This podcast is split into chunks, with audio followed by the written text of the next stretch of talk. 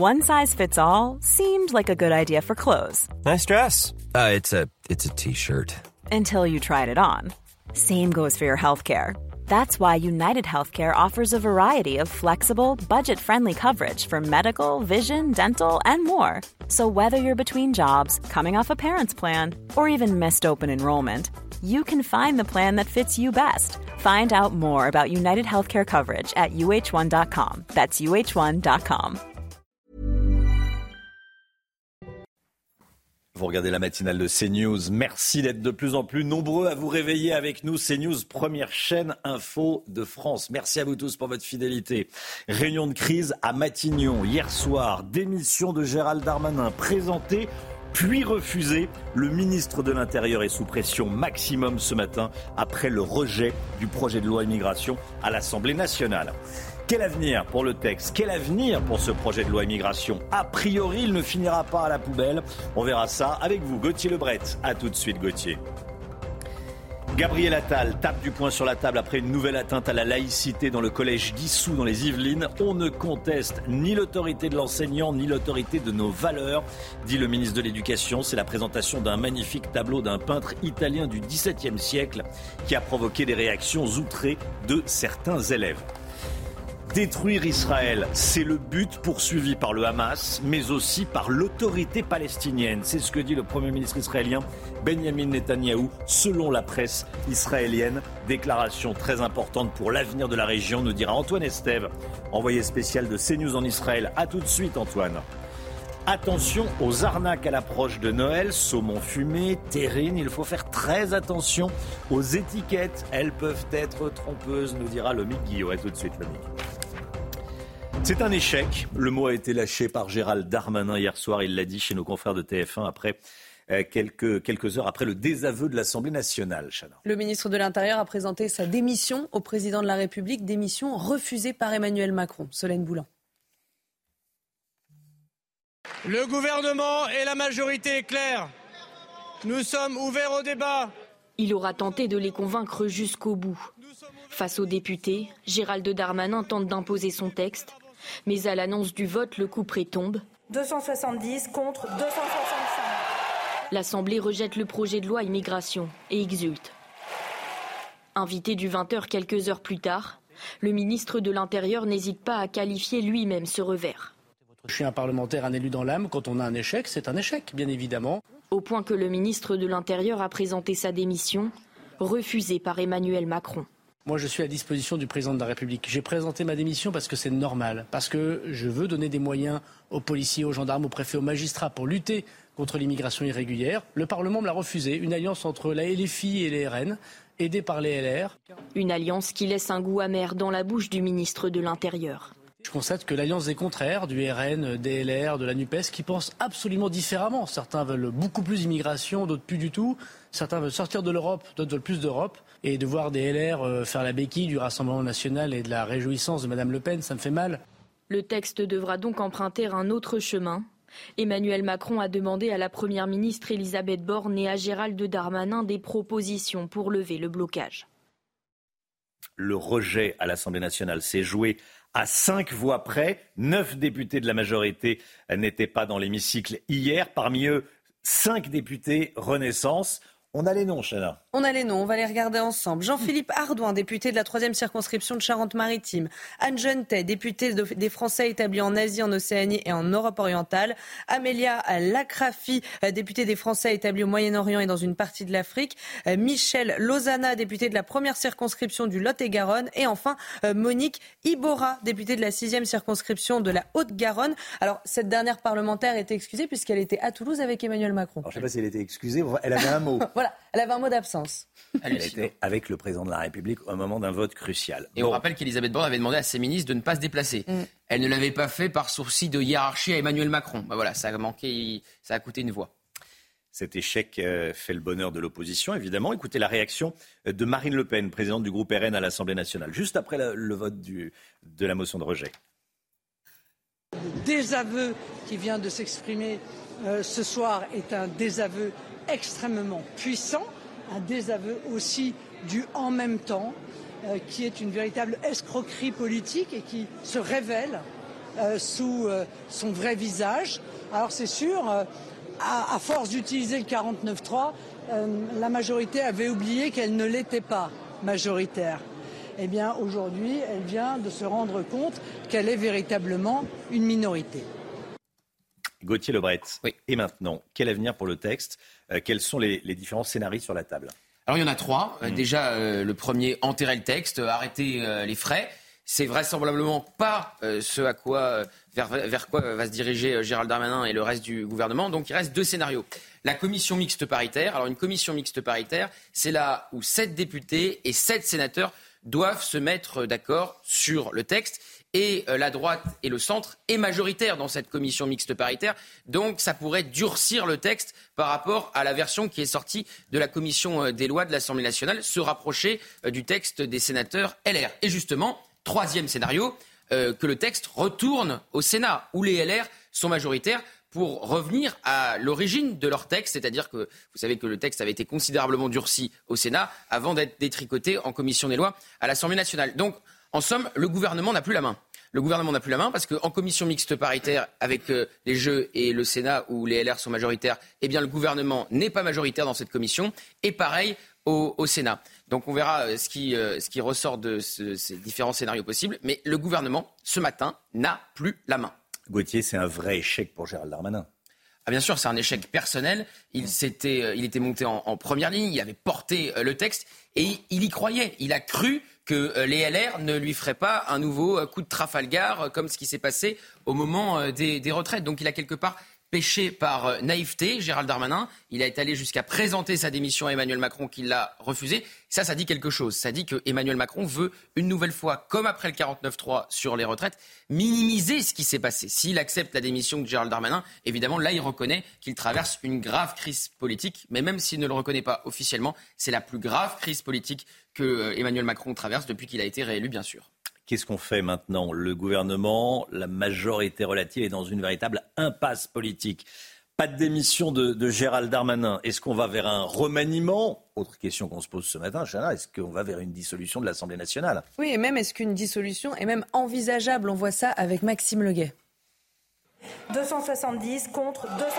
Un camouflet infligé à l'exécutif au sein de l'hémicycle et une question sur toutes les lèvres. Est-ce que cela peut continuer comme ça? Est-ce qu'il faut dissoudre l'Assemblée nationale? C'est pas à moi à répondre à cette question. Et quel est votre sentiment? C'est pas à moi de répondre Après à, des mois.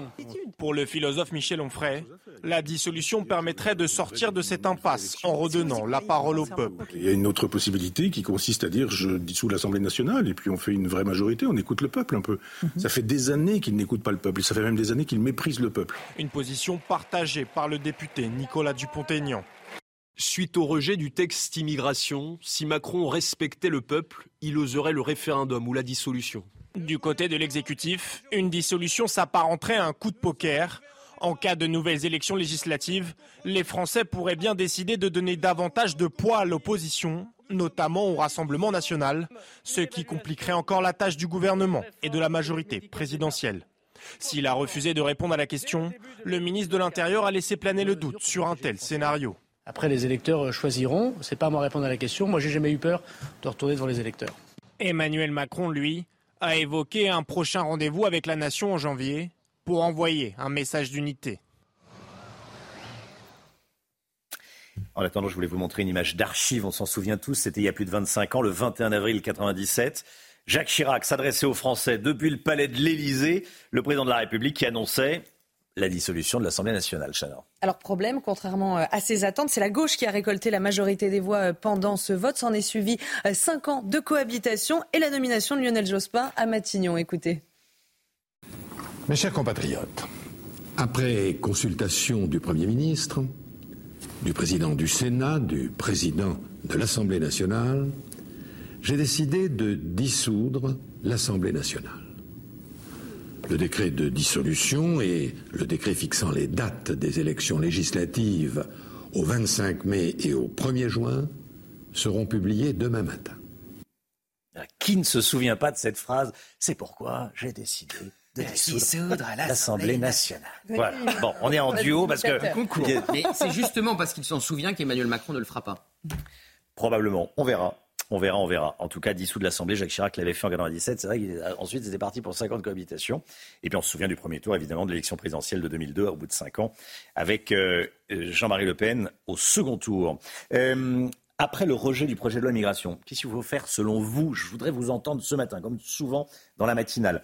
Emmanuel Macron doit-il dissoudre l'Assemblée nationale? Doit-il changer de gouvernement? Doit-il remanier? Vous flashez le QR code. Est-ce que vous êtes inquiet ce matin? Qu'est-ce que vous vous dites après cette motion de rejet, le projet de loi immigration euh, qui ne passe pas, en tout cas pour le moment, à l'Assemblée nationale? Euh, quel avenir pour ce texte? Quelle solution? Vos réactions ce matin, vous flashez le QR code, vous euh, enregistrez des petites vidéos qui pourront ensuite passer à l'antenne.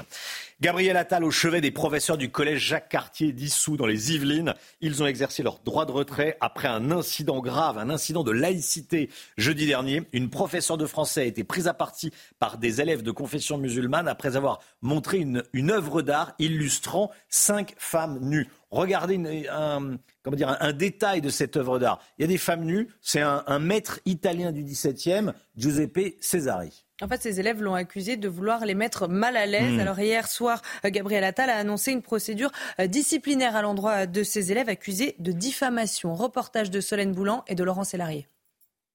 Derrière les grilles du collège Jacques Cartier dissous, le ministre de l'Éducation Gabriel Attal a échangé avec le personnel de l'établissement, où les enseignants ont cessé de faire classe hier, exerçant leur droit de retrait. L'occasion pour le ministre d'apporter son soutien à l'équipe pédagogique et de réaffirmer la fermeté du gouvernement quant aux atteintes à la laïcité. À l'école française, on ne conteste pas la laïcité, on la respecte. On ne détourne pas le regard devant un tableau, on ne se bouge pas les oreilles en cours de musique, on ne porte pas de tenue religieuse. Bref, à l'école française, on ne négocie pas ni l'autorité de l'enseignant, ni l'autorité de nos règles et de nos valeurs dans le viseur du ministre, mettre fin au pas de vague dans les établissements scolaires. Démarrer par des sanctions peut-être plus faibles, mais ne jamais attendre que la situation s'aggrave pour convoquer un conseil de discipline. C'est tout de suite, dès les premiers faits, qu'il faut prendre des sanctions et il y aura des sanctions dans le cas euh, que nous évoquons aujourd'hui. Plusieurs postes éducatifs vont être renforcés au sein de l'établissement. Les équipes académiques Valeurs de la République, chargées de faire respecter les principes de laïcité, seront présentes ce mardi dans l'enceinte du collège. Voilà, et on sera avec Kevin Bossuet. Kevin Bossuet, professeur d'histoire en banlieue parisienne, il sera avec nous à, 7h10 pour parler de ce qui s'est passé. Euh, on va le regarder, tiens, ce, tableau. Regardez-le en, pleine image. Voilà, c'est ça qui est important. Euh, ce, tableau, c'est ce tableau qui, euh, qui a fait. On ne peut pas l'avoir en plein pot, en plein écran, le tableau? J'aimerais qu'on l'ait en plein pot, en plein écran. Ah, on l'a. Bah, il va arriver. Parce que c'est ça qu'il faut euh, bien comprendre. C'est un simple tableau, un, magnifique tableau du 17e. J'aimerais qu'on le montre à l'écran. On peut l'avoir euh, C'est ça qui a posé problème. Kevin Bossuet sera avec nous à, 7h, à 7h10. Est-ce qu'on peut l'avoir en plein pot? Le voici. Voilà, c'est ça, qui, ça qui pose problème. Franchement, voilà où on en est en France. Euh, restez bien avec nous dans un instant. a bien réagi parce qu'on ne l'a pas dit, mais c'est le spectre de Samuel hmm. Paty. Sur place, on pense à Samuel Paty. dans un instant, on va partir en Israël. Antoine Estève, en direct, il va revenir sur euh, les déclarations prêtées par la presse israélienne à Benjamin Netanyahou, qui dit que, comme le Hamas, l'autorité palestinienne veut détruire Israël. À tout de suite. C'est News, il est 6h17. Tout d'abord, le point info, Chana Lousteau. Réunion d'urgence à Matignon après le rejet du projet de loi immigration. Elisabeth Borne a réuni les ministres concernés par le texte hier soir. Gérald Darmanin, bien sûr, Olivier Véran et Franck Riester. Les présidents de groupe de la majorité, de la commission des lois et le rapporteur général du texte étaient également présents. Objectif, établir la stratégie à suivre. Des propositions devraient être faites à Emmanuel Macron dans la journée. Deux hommes de 19 ans ont été interpellés après une rixe ultra-violente à Saint-Michel-sur-Orge dans l'Essonne. Ça s'est passé le week-end dernier et au moins 20 personnes seraient impliquées. Munis de barres de fer, d'un sabre et d'autres objets pouvant servir d'armes, on peut parler d'une véritable scène de guérilla urbaine. Et parmi les deux individus interpellés, l'un d'entre eux était déjà connu des services de police. Et puis dernière ligne droite au procès de Monique Olivier. Le verdict est attendu en fin de semaine. Aujourd'hui et demain, la cour d'assises va entendre des psychologues et psychiatres qui ont expertisé Monique Olivier. Est-elle une manipulatrice ou une femme sous emprise? C'est la question à laquelle ils vont tenter de répondre. On rejoint tout de suite notre envoyé spécial en Israël, Antoine Estève, avec Stéphanie Rouquier. Bonjour Antoine. Je voudrais qu'on revienne euh, ce matin sur ces déclarations de Benjamin Netanyahou selon la presse israélienne. On peut lire ces déclarations dans les médias israéliens ce matin. Le Premier ministre, le premier ministre israélien estime que l'autorité palestinienne a le même but que le Hamas, à savoir détruire Israël. C'est très important ce qui est dit ce matin. Dites-nous.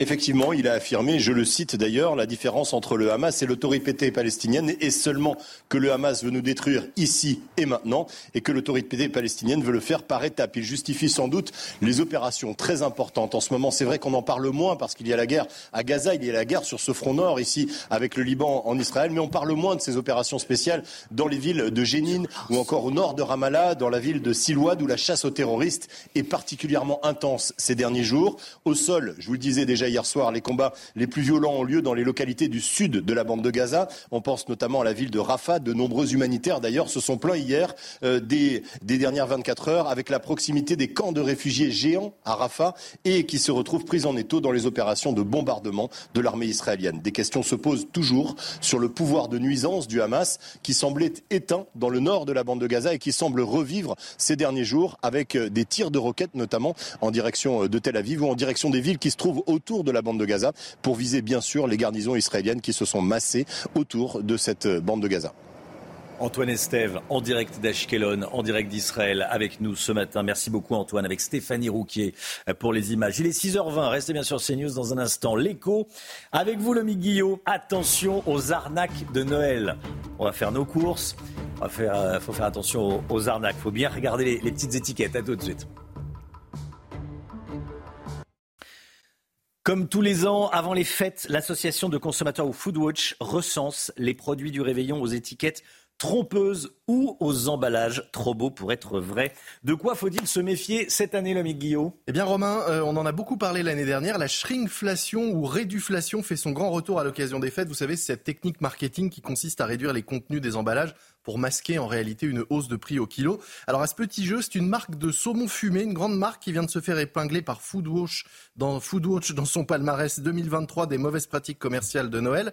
Ainsi, un paquet de saumon euh, d'Écosse de cette marque est passé de 220 à 210 grammes pas une grosse différence. Pour six tranches, des tranches plus petites, plus fines, mais lui, le, prix, lui, au kilo, a augmenté de 19% dans le même temps. C'est une façon, en réalité, de masquer au minimum euh, la hausse des prix euh, ou euh, de tromper les, consommateurs. Hmm. Ne vous étonnez pas si vous avez faim après l'entrée.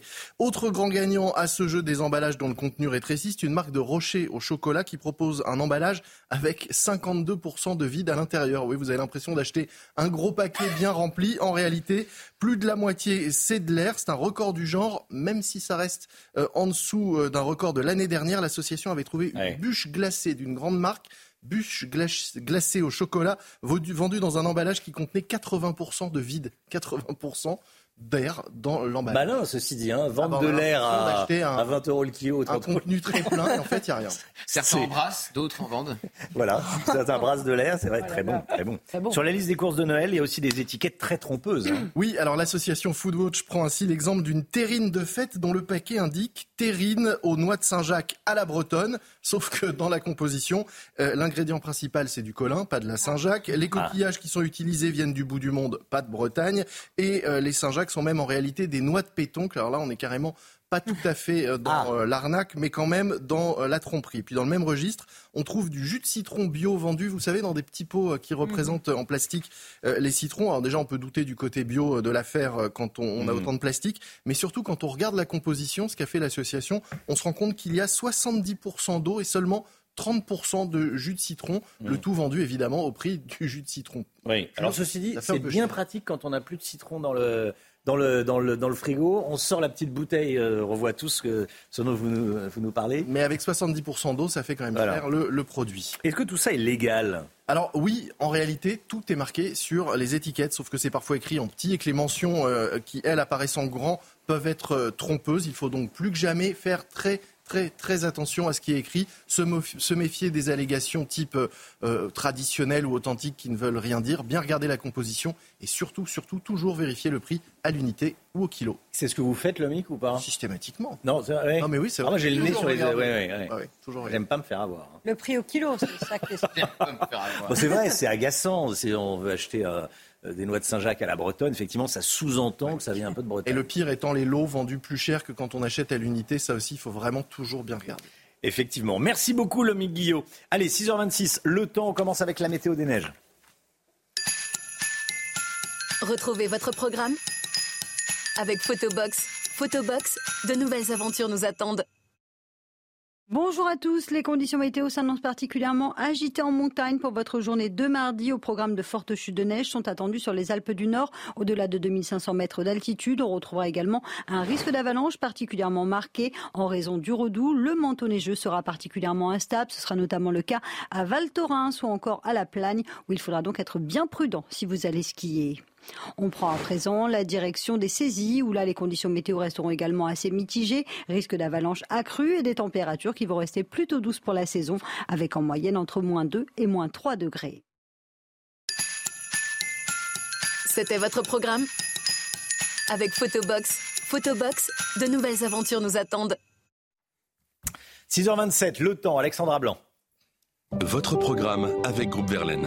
Rénovation globale avec aide de l'État pour améliorer la performance énergétique de votre logement. Groupeverlaine.com La météo avec des records de chaleur battus hier dans le sud, Alexandra. Oui, des records qui, battaient du, qui dataient pardon, du 5 décembre 1988, c'est-à-dire il y a 35 ans, avec donc des records battus hier du côté des Alpes-Maritimes, avec localement près de 24 degrés hier après-midi, un 11 décembre du côté de Cannes, ou encore 23,6 degrés à Valbonne, Sofia, Antipolis, température donc particulièrement élevée dans les Alpes-Maritimes, mais pas uniquement. Il a fait chaud également en Haute-Corse ou encore du côté de l'Hérault, avec près de 23 degrés enregistrés hier. Ce sont des températures qui sont donc très largement au-dessus des normales de saison. Et puis 10 départements restent placés sous surveillance, risque d'inondation sur le centre-ouest, hein, notamment pour la Charente-Maritime ou encore pour la Gironde. Et puis forte précipitation hier et aujourd'hui, mais dans une moindre mesure, vous le voyez, entre les Savoies et l'Isère, avec en prime la fonte des neiges qui aggrave la situation. Donc conséquence,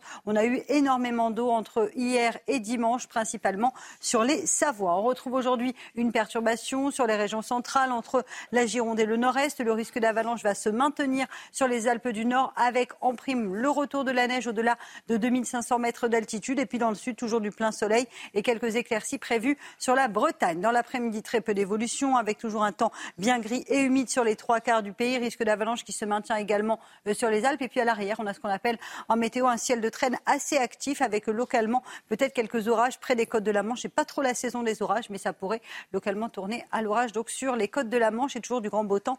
Dans le sud, les températures extrêmement douces ce matin. Grande, grande douceur. On l'a vu il y a à peu près une demi-heure. On a eu presque 22, 23 degrés en Corse. Grande douceur à La Rochelle ce matin avec 14 degrés ou encore 11 degrés à Paris. Et dans l'après-midi, les températures resteront largement au-dessus des normales de saison. 15 degrés en moyenne pour Paris, 17 degrés pour le Pays Basque. Ce sont des températures dignes d'un mois de septembre, voire même d'un mois d'octobre sur les régions centrales. Puis vous aurez 20 degrés à Perpignan et en moyenne 16 degrés à Clermont-Ferrand. C'était votre programme avec Groupe Verlaine, installateur de panneaux photovoltaïques garantie à vie avec contrat de maintenance. Groupe Verlaine, le climat de confiance. C'est News, il est 6h30, vous regardez la matinale à la une. Ce matin, des tirs à balles réels lors d'une rixe dans l'Essonne, à Saint-Michel-sur-Orge. Barre de fer, sabre, objets dangereux. 20 personnes y ont participé. On est allé sur place. Le en même temps connaît sa plus grave crise depuis 2017. Est-ce la fin du en même temps? Après la motion de rejet au sujet du euh, projet de loi immigration, le projet de loi qui ne sera pas examiné à l'Assemblée, faut-il un remaniement? Faut-il dissoudre l'Assemblée nationale? Je poserai la question à Gauthier Lebret. A tout de suite Gauthier. Maintenant que la motion de rejet a été adoptée, que va devenir le projet de loi immigration? Plusieurs options se présentent au gouvernement. Nous allons vous les détailler. Monique Olivier était-elle sous l'emprise de Michel Fourniret au moment des faits? Des expertises psychologiques et psychiatriques seront faites aujourd'hui et demain dans le cadre de son procès. Plus de détails à suivre. Israël va mettre en place deux nouveaux points de contrôle des camions d'aide pénétrant dans Gaza. Nos envoyés spéciaux, Antoine Estève et Stéphanie Rouquier, sont sur place. A tout de suite, Antoine. Deux hommes de 19 ans ont été interpellés après une rixe ultra-violente à Saint-Michel-sur-Orge, dans l'Essonne. Ça s'est passé le week-end dernier. Au moins 20 personnes seraient impliquées, Chana. Munis de barres de fer, d'un sabre et d'autres objets pouvant servir d'armes, on peut parler d'une véritable scène de guérilla urbaine. Reportage de Justine Cerquera, Raphaël Lazreg avec le récit de Tony Pitaro. Un projectile qui traverse la vitre d'un appartement, une vitrine de commerce brisée, une douzaine de véhicules dégradés. Voici les résultats d'une rixe qui s'est produite samedi soir dans la commune de Saint-Michel-sur-Orge en Essonne. Une vingtaine de personnes se sont affrontées, munies de barres de fer, de sabres et autres objets pouvant servir d'armes. Des violences habituelles pour cette habitante. J'ai entendu du bruit. J'ai pas voulu sortir parce que c'est toujours comme ça. Ça arrive souvent, oui. un moment, ils vendaient. Euh, il y avait beaucoup de jeunes qui étaient devant, qui vendaient la drogue. On est dans l'insécurité parce que dans les quartiers, oui, c'est toujours les mêmes personnes. Même si vous faites appel à la police, la police ne fait rien. Ils dégagent les jeunes et après, euh, ça recommence. Deux suspects de 19 ans ont été interpellés. Le premier, né en Tunisie. Le second, né à Arpajon, est connu des services de police. Des rixes de plus en plus fréquentes dans ce secteur et des jeunes de plus en plus violents sur le département de l'Essonne. On est habitué aux, guerres, aux, guerres, aux rixes, aux interquartiers. La différence, c'est qu'ils sont prêts à tuer. La différence par rapport aux autres générations que l'on avait. Euh, on avait cette violence qui était, euh, qui était, qui était latente, euh, effectivement. Mais là, ces jeunes-là sont vraiment décidés à en découdre. Vendredi dernier, une rixe s'était déjà produite dans ce quartier. Vous avez vu comment ça, s'est passé. Il y a des, riverains qui subissent ça euh, qui vivent ces, ces rixes euh, et qui doivent accessoirement euh, avoir peur. Et on pense à eux. C'est pour ça qu'on en parle. Euh, c'est pour ça qu'on parle de ce qui se passe dans, dans certaines villes où la situation est, très compliquée. C'est le cas notamment de Saint-Michel-sur-Orge. Réunion d'urgence à Matignon après le rejet du projet de loi immigration. On l'a vécu en direct sur CNews, bien sûr. Elisabeth Borne a réuni les ministres concernés par le texte hier soir. Gérald Darmanin, Olivier Véran, Franck Riester. Les présidents de groupe de la majorité de la commission des lois et le rapporteur général du texte étaient également présents. Objectif établir la stratégie à suivre et des propositions devraient être faites à Emmanuel Macron dans la journée. L'opposition s'est euh, liée contre le projet de loi du, du, gouvernement, du RN à la France insoumise, en passant par les écologistes et les républicains. Et justement, je vous propose d'écouter la réaction d'Éric Ciotti, président euh, des LR. Selon lui, le défi migratoire ne pouvait pas supporter les demi-mesures. Nous avions euh, déposé une motion de rejet. Nous l'avons en toute cohérence aujourd'hui adoptée non pas pour interrompre les débats sur un sujet essentiel, mais pour que les débats se poursuivent euh, sur une base beaucoup plus crédible.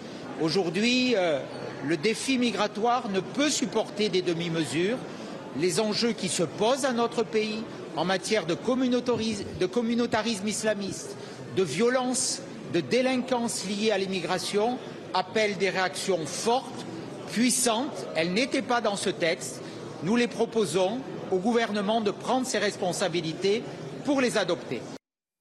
Voilà, Eric Ciotti qui sera l'invité de Sonia Mabrouk dans la grande interview à 8h10. Regardez vos rendez-vous. De nombreuses réactions politiques ce matin à cette situation de crise.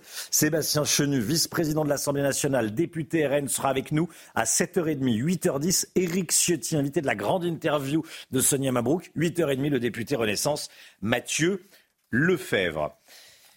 Que peut faire Emmanuel Macron pour sortir de la crise Dissolution, remaniement? Est-ce que c'est envisagé ou pas, Gauthier Lebret? Pas pour le moment. Je vous rappelle que euh, Emmanuel Macron, avant euh, cette motion de rejet, euh, le week-end dernier, avait dit qu'il y avait un rendez-vous avec la nation, qu'il avait un rendez-vous avec la nation en janvier prochain. Alors qu'est-ce que ça peut être? Un changement de Premier ministre, simplement? Un remaniement?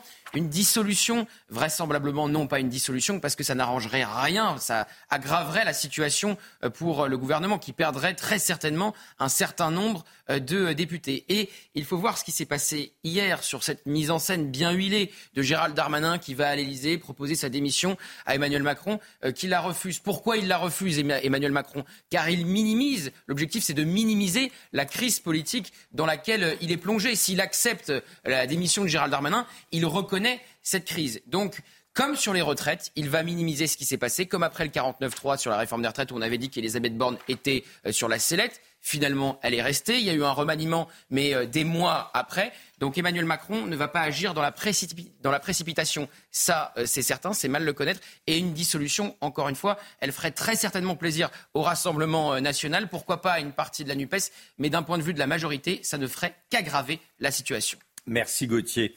Que va devenir le projet de loi immigration? L'adoption de cette motion de rejet a stoppé son examen à l'Assemblée nationale. Trois options se présentent ce matin. Trois options sont sur la table. Chana. Alors la moins probable, c'est l'abandon euh, du texte. Autre option, le gouvernement renvoie le projet de loi au Sénat pour une seconde lecture. Ou alors l'exécutif peut convoquer une commission mixte paritaire. Sept sénateurs et sept députés seront alors chargés de se mettre d'accord sur une version du texte. Camille Guédon.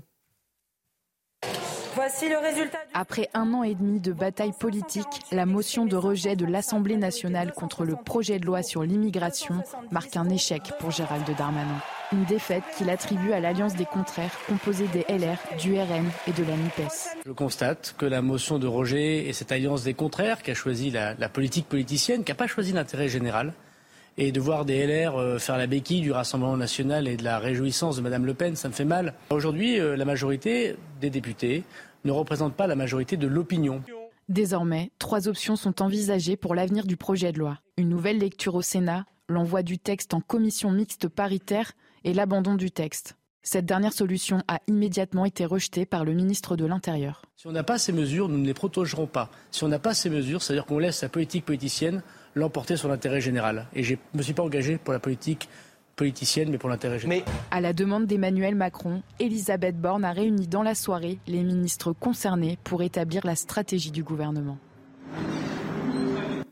Bon, et vous, qu'est-ce que vous en pensez? Je voudrais vous entendre, vous flasher le QR code qui apparaît euh, à l'écran et vous enregistrer une petite vidéo qui pourra passer à l'antenne. Est-ce qu'il faut dissoudre l'Assemblée nationale? Est-ce qu'il faut remanier le gouvernement? Est-ce que Gérald Darmanin peut rester à Matignon? Est-ce qu'Elisabeth Borne peut rester à, euh, est-ce que Gérald Darmanin peut rester à Beauvau, au ministère de l'Intérieur? Est-ce qu'Elisabeth Borne peut rester à, Matignon? Voilà. Vous répondez à toutes, ces, à toutes ces questions. Vous enregistrez votre petite vidéo. Vous passez à l'antenne 7h40 et 8h40. Euh, C'est important de vous entendre. Dernière ligne droite au procès de Monique Olivier. Le verdict est attendu en fin de semaine. Aujourd'hui et demain, la Cour d'assises va entendre des psychologues et des psychiatres qui ont expertisé Monique Olivier. Ils vont tenter de répondre à cette question. Est-elle une manipulatrice ou est-elle une femme sous emprise? Noémie Schulz suit ce procès pour CNews. Depuis le début du procès, Monique Olivier tente d'apparaître comme étant elle-même victime de son mari, un homme qui lui faisait peur, auquel elle ne pouvait rien refuser. Mais des témoignages sont venus mettre à mal cette défense, comme celui hier d'une femme qui, en 1998, a échappé à un piège tendu par le couple Fourniret-Olivier.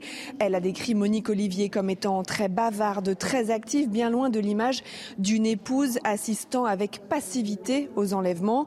Maître Corinne Herman, de partie civile est convaincue de la perversité de l'accusé. Elle attend que les experts viennent éclairer les jurés sur ce point. J'espère que les experts vont nous éclairer sur euh, sa part euh, d'engagement aux côtés de Michel Fourniret, sa part de perversion à ses côtés, de perversion qui se répondent et finalement des actes euh, qui sont en tandem, ou est-ce qu'à un moment donné elle suit et elle est contrainte, elle rentre dans le jeu. J'ai mon avis effectivement et ça sera à l'occasion des experts que, que, je poserai mes questions. Mais c'est intéressant de voir quel recul ils ont aujourd'hui, la façon dont ils vont nous décrypter son fonctionnement et notamment le fonctionnement du couple. Après une journée et demie consacrée aux expertises psychologiques et psychiatriques, Monique Olivier sera enfin interrogée sur l'affaire Estelle Mouzin mercredi après-midi. Israël a décidé de rouvrir le point de, passage de Kerem Shalom, point de passage le plus au sud de la frontière entre Israël et Gaza. On va partir sur le terrain. On rejoint tout de suite notre envoyé spécial en Israël, Antoine Estève, avec Stéphanie Rouquier derrière la caméra. Antoine, vous êtes dans la région d'Ashkelon. Israël veut mieux contrôler l'aide qui arrive dans Gaza, c'est bien ça? Effectivement, l'armée israélienne annonce qu'un nouvel accès vers la bande de Gaza, bombardée depuis deux mois maintenant, va ouvrir très prochainement. Des points de passage différents seront utilisés par rapport à ceux déjà utilisés par le Nord depuis quelques jours. Nitzana et Kerem Shalom, comme vous le disiez, pour contrôler les stocks d'aide humanitaire qui transitent par camion dans la région. Avec cette mainmise sur le passage des camions, l'armée euh, veut toujours euh, stratégiquement, évidemment, contrôler euh, les contrebandes, notamment d'armement. Ce contrôle des camions qui entrent dans Gaza est accompagné, je vous le rappelle, de bombardements très importants sur le sud de la bande de Gaza, entre Canyones et Rafah. Ces dernières 48 heures, il faudra sans doute pour l'armée israélienne dans cette région faire face aux associations humanitaires qui travaillent dans le sud de Gaza. Elles estiment d'ailleurs que ces opérations militaires à proximité des camps géants de réfugiés palestiniens euh, euh, euh, risquent évidemment des dommages collatéraux très importants ces jours-ci. Merci beaucoup. Merci Antoine Estève en direct d'Israël avec Stéphanie Rouquier. Restez bien sur CNews. La situation politique, le camouflet pour Gérald Darmanin, on en parle édito politique avec Gauthier Lebret, 6h50. Et puis d'ici là, Juste après la petite pause, la solidarité qui s'organise pour aider les Israéliens qui habitent aux frontières avec euh, Gaza et le Liban. Une soirée était organisée par une association à, Tel Aviv. Restez bien avec nous sur CNews. À tout de suite. CNews, il est 7h moins le quart. Tout d'abord, le point info, tout ce qu'il faut savoir dans l'actualité ce matin avec vous, Chana Lousteau. Gérald Darmanin a présenté sa démission au président de la République. Démission refusée par Emmanuel Macron. Hier, le ministre de l'Intérieur a reconnu un échec après l'adoption de la motion de rejet contre le projet de loi immigration du gouvernement. Le texte a été stoppé avant même d'avoir pu être examiné à l'Assemblée nationale.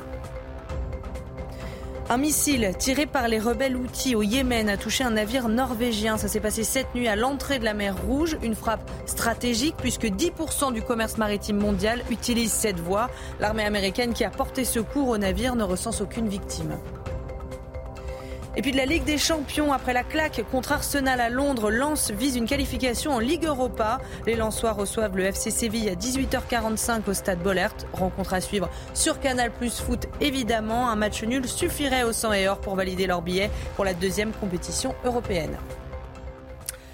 La solidarité s'organise pour aider les Israéliens qui habitent aux frontières avec Gaza et avec le Liban. Hier soir, une soirée était organisée par une association à Tel Aviv. Objectif, récolter des fonds notamment pour les enfants des kibbutz qui ont tout perdu le 7 octobre lors de l'attaque des terroristes islamistes du Hamas qui a fait 1200 morts. Reportage de nos envoyés spéciaux sur cette soirée de récolte de fonds. Vincent Fandège et Jérôme Rampenou avec le récit de Marine Sabourin. Une soirée pour récolter un maximum de fonds. L'initiative provient d'une association fondée par trois Israéliens le 10 octobre, trois jours après le début de la guerre.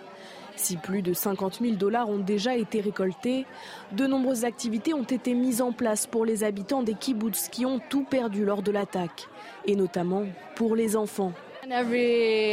Toutes les semaines, on essaie de faire un événement où on prend deux ou 300 enfants. La semaine dernière, nous sommes allés au centre commercial où nous avons joué au bowling avec les enfants, où nous leur avons apporté des cadeaux. À l'avenir, on aimerait un centre toujours disponible où les gens pourraient venir se rencontrer, suivre des cours et faire des activités ensemble.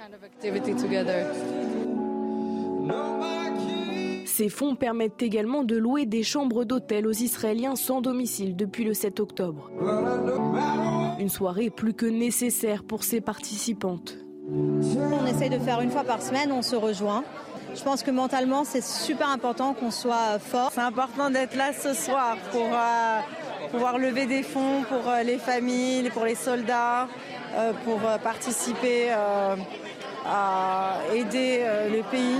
En pleine période d'Anouka, fête des Lumières, cet événement revêt une dimension d'autant plus symbolique. Voilà, soirée qui avait lieu avant-hier soir et non pas hier soir, contrairement à ce que je vous ai dit.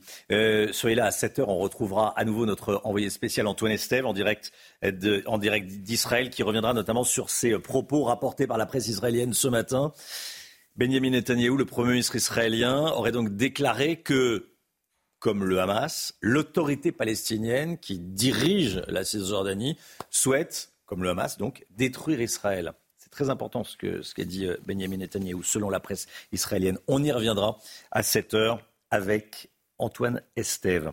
Tiens, cette actualité internationale importante également. Donald Tusk, nouveau Premier ministre polonais. Les députés doivent se prononcer ce matin, mais l'ancien président du Conseil européen, Donald Tusk, est quasiment assuré de l'emporter lors du vote en Pologne, Chana. Hein. il mettrait fin à huit ans de règne de la droite nationaliste. Donald Tusk qui doit prononcer un discours de politique générale et présenter son gouvernement avant que le Parlement ne procède au vote de confiance dans l'après-midi. Restez bien avec nous. Dans un instant, la politique camouflée pour Gérald Darmanin. Évidemment, dans quelle situation est-il ce matin? Situation fragilisée. On va y revenir avec vous, eh, Gauthier Lebret. Et puis, euh, je voudrais vous entendre hein, sur la, situation politique actuelle. Est-ce qu'il faut une dissolution? Est-ce qu'il faut un remaniement? Est-ce que Gérald Darmanin peut rester au ministère de l'Intérieur? Est-ce qu'Elisabeth Borne peut rester à Matignon? Remaniement, dissolution, quelle solution? Dans quel état est le pays ce matin? Est-ce qu'il est gouvernable ou pas? Cette majorité euh, à l'Assemblée nationale. Vous flashez le QR code qui apparaît à l'écran et vous donnez votre avis. C'est important sur CNews, évidemment. Merci d'être là. À tout de suite. Un camouflet pour le ministre de l'Intérieur, un camouflet pour Gérald Darmanin. Son projet de loi immigration a été rejeté par les députés avant même d'être débattu à l'Assemblée. Gauthier Lebret, le ministre de l'Intérieur, a même présenté sa démission à Emmanuel Macron, démission refusée. Exactement, c'est un échec retentissant pour Gérald Darmanin et c'est bien pour cela qu'il a présenté sa démission au président de la République. Et si Emmanuel Macron l'acceptait, au fond, il reconnaissait qu'il était plongé dans une grave crise politique, la plus importante depuis euh, sa réélection. Il est dans l'incapacité euh, de gouverner, de faire passer les projets de loi qu'il veut à l'Assemblée euh, nationale. Au moment des retraites, il avait réussi à dégainer in extremis un 49-3. Pas cette fois. Opération donc euh, minimisation, car un tel aveu était impossible. C'était donc logique qu'il refuse cette démission. Et puis, euh, Gérald Darmanin, vous le savez, se positionnait depuis des semaines pour remplacer Elisabeth Borne à Matignon. Il va devoir revoir ses ambitions à la baisse, le ministre de l'Intérieur, puisqu'il est considérablement affaibli par ce revers parlementaire. Alors, vous nous dites que ce nouvel échec vient s'ajouter à un bilan qu'on va qualifier de, de contrasté au ministère de l'Intérieur? De très, très contrasté. Évidemment, ça commence avec le mensonge du Stade de France. C'est de la faute des supporters anglais. Le feuilleton de l'imam Iqwisen, l'opération Mboucho à Mayotte qui n'a strictement rien réglé, le refus de faire un lien entre les émeutes et euh, l'immigration, les fameux Kevin et Matteo, les revers du Conseil d'État pour dissoudre les soulèvements de la terre, ceux du tribunal administratif pour interdire les manifestations pro-palestiniennes ou d'ultra-droite, et puis les obligations de quitter le territoire français, jamais exécutées, on n'est même pas à 10%, alors qu'Emmanuel Macron promettait d'atteindre les 100%. Alors, est-ce que c'est un ministre affaibli ce matin? Si je vous suis, oui. Alors oui, il est affaibli, mais euh, paradoxalement, même affaibli, Gérald Darmanin a plus de poids politique que les trois quarts du reste euh, du gouvernement. Mais oui, ce ministre est affaibli, et c'est un ministre affaibli qui va devoir trouver une sortie de crise alors qu'il n'a plus la main et qu'il porte la responsabilité en partie de cette crise politique. Disons-le, euh, c'est mission impossible, Romain. Deux possibilités soit le texte termine enterré, soit ça se terminera par un 49-3. Car le en même temps, en matière migratoire, ne fonctionne pas. Ça fait des mois qu'on le dit, des mois qu'on le commente, mais malheureusement pour lui, Gérald Darmanin s'en est rendu trop tard, s'en est aperçu trop tard, seulement hier dans l'hémicycle. Voilà, c'est la fin du, en même temps. C'est le, titre de l'édito d'Yves Tréhard à la une du, Figaro ce matin. 6J, le en même temps. Voilà, est-ce que c'est la fin du en même temps? On, en parle ce matin. Vous donnez votre avis. On va peut-être revoir le, QR code. Euh, vous appelez, vous enregistrez une, vidéo. Il faut que vous preniez la, parole.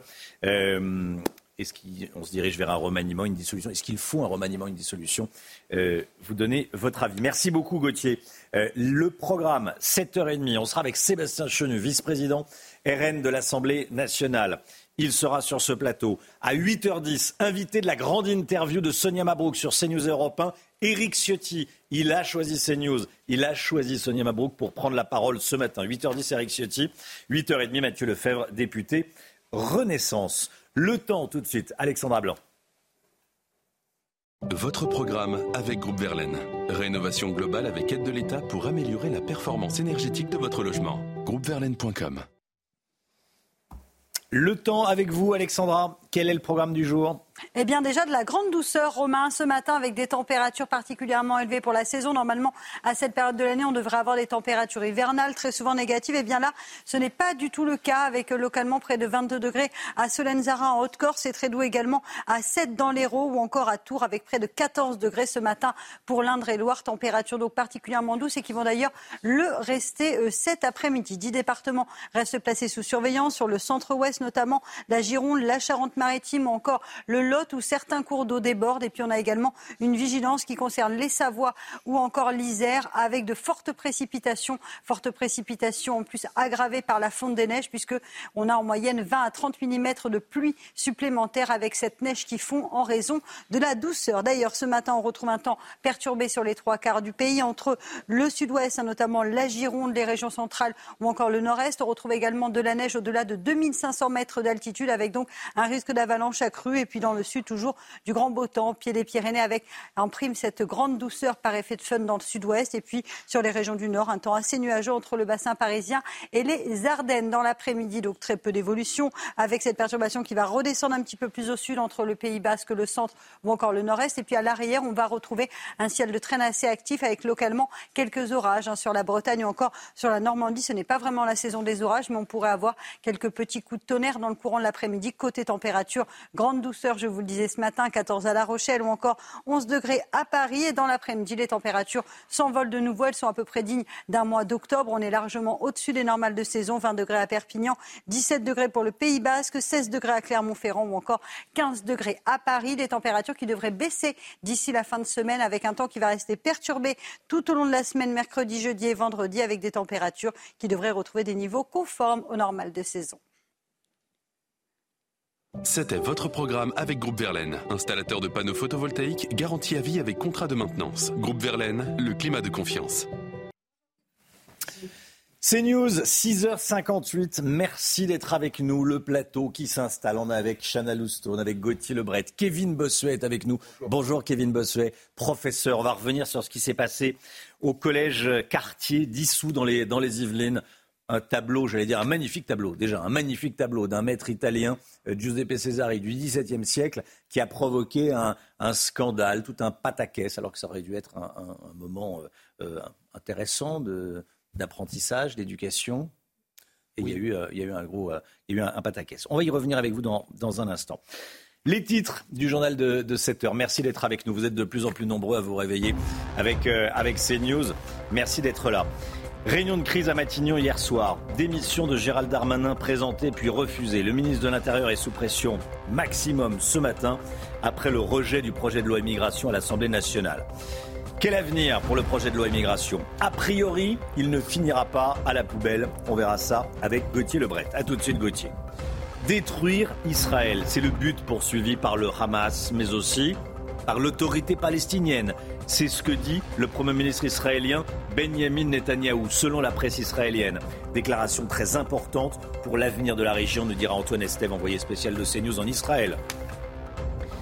Gabriel Attal tape du poing sur la table après une nouvelle atteinte à la laïcité dans le collège d'Issou dans les Yvelines. On ne conteste ni l'autorité de l'enseignant, ni l'autorité de nos valeurs, dit le ministre de l'Éducation. C'est la présentation d'un magnifique tableau d'un peintre italien du XVIIe siècle qui a provoqué des réactions outrées de certains élèves. On va en parler avec vous, Kevin Bossuet. À tout de suite. C'est un échec. Le mot a été lâché par Gérald Darmanin. Il l'a dit hier soir chez nos confrères de TF1, quelques heures après le désaveu de l'Assemblée nationale. Chana. Le ministre de l'Intérieur qui a présenté euh, sa démission au président de la République, démission refusée par Emmanuel Macron. Solène Boulan. Le gouvernement et la majorité est claire. Nous sommes ouverts au débat. Il aura tenté de les convaincre jusqu'au bout. Face aux députés, Gérald Darmanin tente d'imposer son texte, mais à l'annonce du vote, le coup près tombe. 270 contre 265. L'Assemblée rejette le projet de loi immigration et exulte. Invité du 20h quelques heures plus tard, le ministre de l'Intérieur n'hésite pas à qualifier lui-même ce revers. Je suis un parlementaire, un élu dans l'âme. Quand on a un échec, c'est un échec, bien évidemment au point que le ministre de l'Intérieur a présenté sa démission, refusée par Emmanuel Macron. Moi, je suis à disposition du président de la République. J'ai présenté ma démission parce que c'est normal, parce que je veux donner des moyens aux policiers, aux gendarmes, aux préfets, aux magistrats pour lutter contre l'immigration irrégulière. Le Parlement me l'a refusé, une alliance entre la LFI et les RN, aidée par les LR. Une alliance qui laisse un goût amer dans la bouche du ministre de l'Intérieur. Je constate que l'alliance des contraires, du RN, des LR, de la NUPES, qui pensent absolument différemment. Certains veulent beaucoup plus d'immigration, d'autres plus du tout. Certains veulent sortir de l'Europe, d'autres veulent plus d'Europe. Et de voir des LR euh, faire la béquille du Rassemblement national et de la réjouissance de Mme Le Pen, ça me fait mal.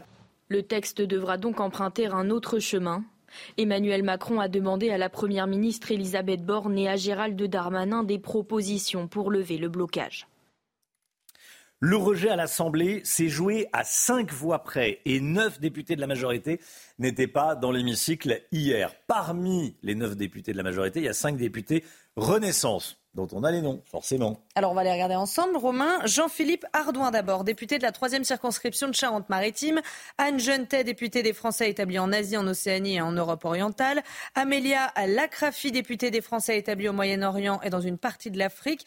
Euh, Michel Lozana, député de la première circonscription du Lot-et-Garonne. Et enfin Monique mmh. Ibora, députée de la sixième circonscription de la Haute-Garonne. Alors cette dernière parlementaire a un bon d'absence puisqu'elle était à Toulouse avec euh, Emmanuel Macron. Voilà. Euh, la Première ministre avait demandé au ministre de ne, pas se rendre dans les, dans les, circonscriptions pour que tous les, députés qui généralement accueillent le ministre soient bien à l'Assemblée nationale.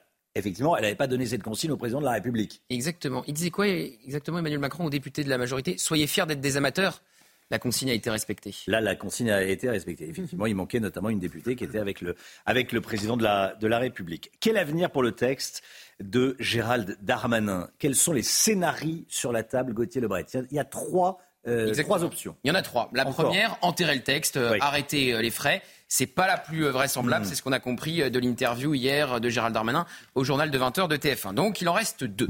La commission mixte paritaire, donc la commission mixte paritaire, la fameuse CMP, vous allez entendre beaucoup ce terme dans les jours à venir, eh bien c'est sept sénateurs et sept députés qui doivent se mettre d'accord sur un texte. Et dans cette commission mixte paritaire, la droite et le centre y sont majoritaires. Et euh, ces euh, sénateurs et ces députés tenteraient plutôt de se rapprocher euh, du texte qui est sorti du Sénat, donc un texte plus dur, largement plus dur, avec notamment la suppression de l'aide médicale d'État, que le texte qui est sorti de la commission des lois de l'Assemblée nationale. Donc, deuxième option.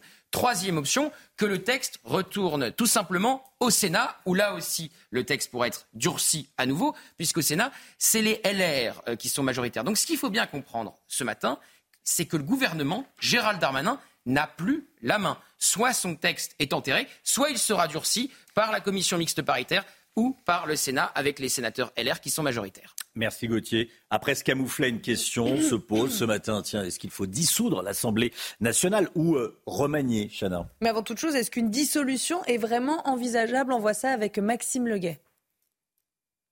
270 contre 260. Un camouflet infligé à l'exécutif au sein de l'hémicycle et une question sur toutes les lèvres. Est-ce que cela peut continuer comme ça? Est-ce qu'il faut dissoudre l'Assemblée nationale? C'est pas à moi à répondre à cette question. quel est votre sentiment? C'est pas à moi de répondre Après à, des mois. Pour le philosophe Michel Onfray, la dissolution permettrait de sortir de cette impasse en redonnant la parole au peuple. Il y a une autre possibilité qui consiste à dire je dissous l'Assemblée nationale et puis on fait une vraie majorité, on écoute le peuple un peu. Mhm. Ça fait des années qu'il n'écoute pas le peuple, ça fait même des années qu'il méprise le peuple. Une position partagée par le député Nicolas Dupont-Aignan. Suite au rejet du texte immigration, si Macron respectait le peuple, il oserait le référendum ou la dissolution. Du côté de l'exécutif, une dissolution s'apparenterait à un coup de poker.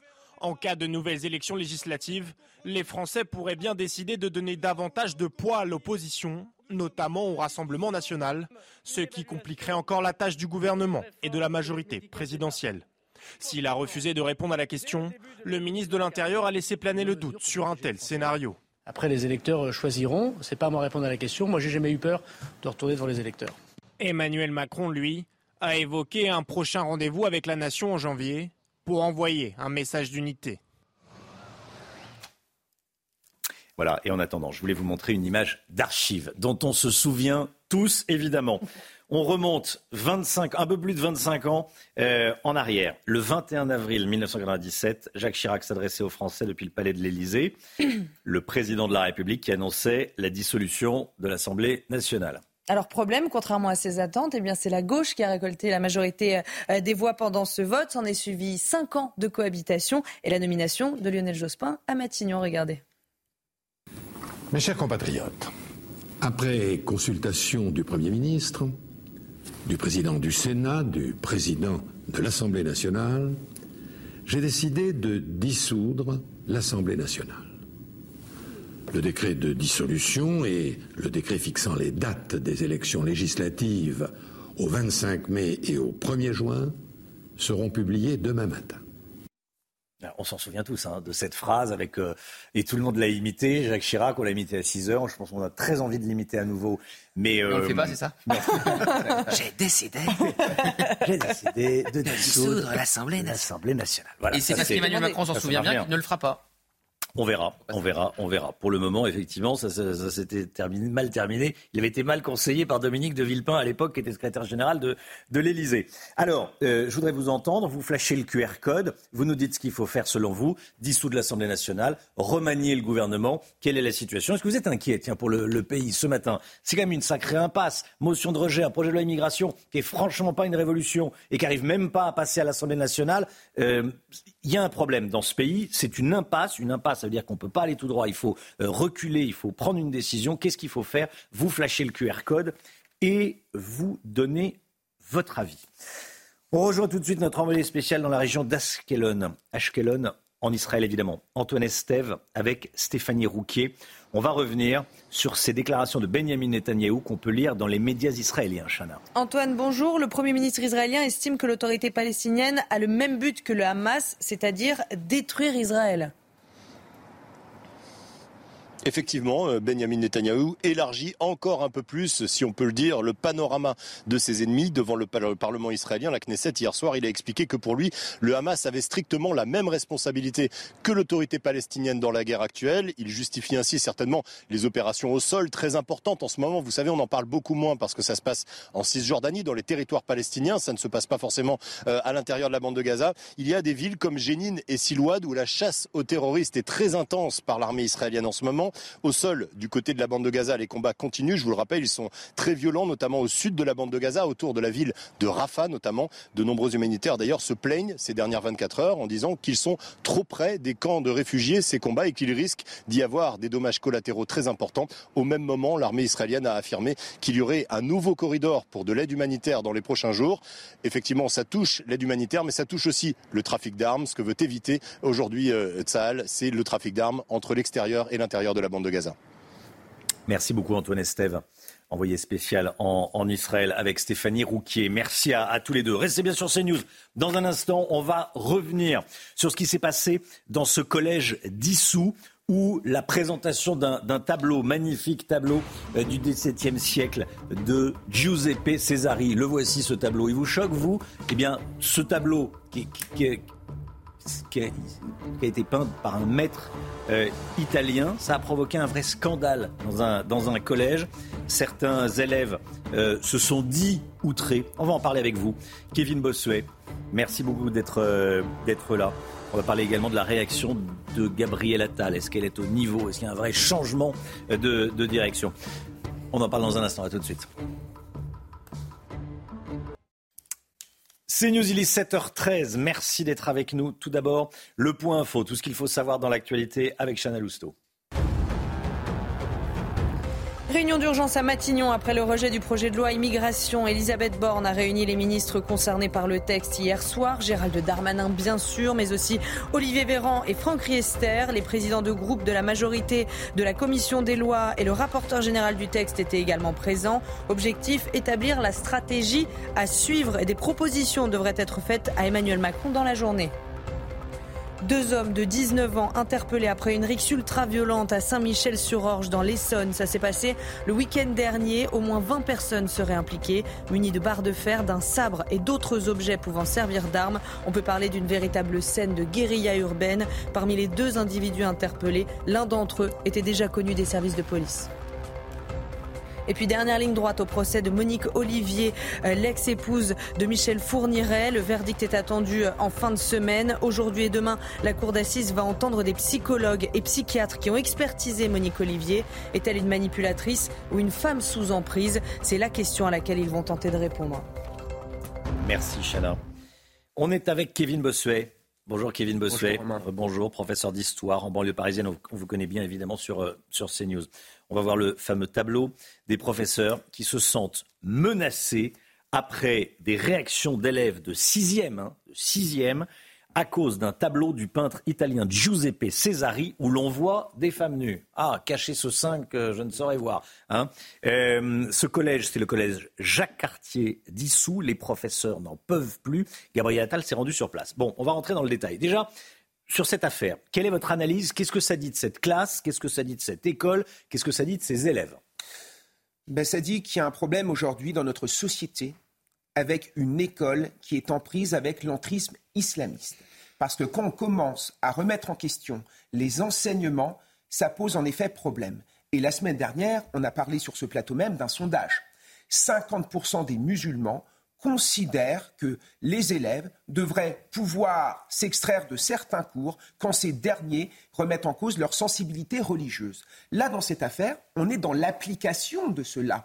On a des élèves qui contestent le fait de pouvoir voir une œuvre, une magnifique œuvre d'ailleurs, parce qu'il y aurait de la nudité. C'est une pression. On joue sur la peur. On veut imposer ses valeurs à la République. C'est une forme de défiance. Et heureusement que dans ce collège, le corps professoral a fait bloc, parce que c'est inadmissible. Depuis plusieurs années, on alerte déjà sur les difficultés à enseigner la Shoah, sur les difficultés à enseigner par exemple le conflit israélo-palestinien ou encore la naissance du judaïsme, des professeurs de sport qui nous racontent notamment qu'il y a certaines jeunes filles qui refusent d'aller à la piscine à cause de leurs convictions religieuses. Ce n'est pas ça l'école de la République. Et si on recule là-dessus, l'école de la République, en effet, n'existera plus. L'enseignement pour tous, partout, pour tous les élèves, c'est ce qui est au cœur de notre pacte républicain. Est-ce qu'il faut sanctionner les parents qui jouent également euh, un rôle dans, dans ces tensions, qui font souvent plus confiance à leurs enfants qu'à leurs professeurs alors, il faut voir. Pour les plus âgés d'entre nous, euh, à l'époque, j'allais dire, euh, on écoutait le prof. C'était le prof qui avait raison. Maintenant, en inverse, c'est le gamin qui a raison. Oui, bien sûr. Alors, il faut voir la part de responsabilité des parents. Hmm. À partir du moment où les parents menacent le corps professoral, menacent les personnels de l'éducation nationale, évidemment qu'il faut des sanctions. On est dans une société où il y a une perte de repères.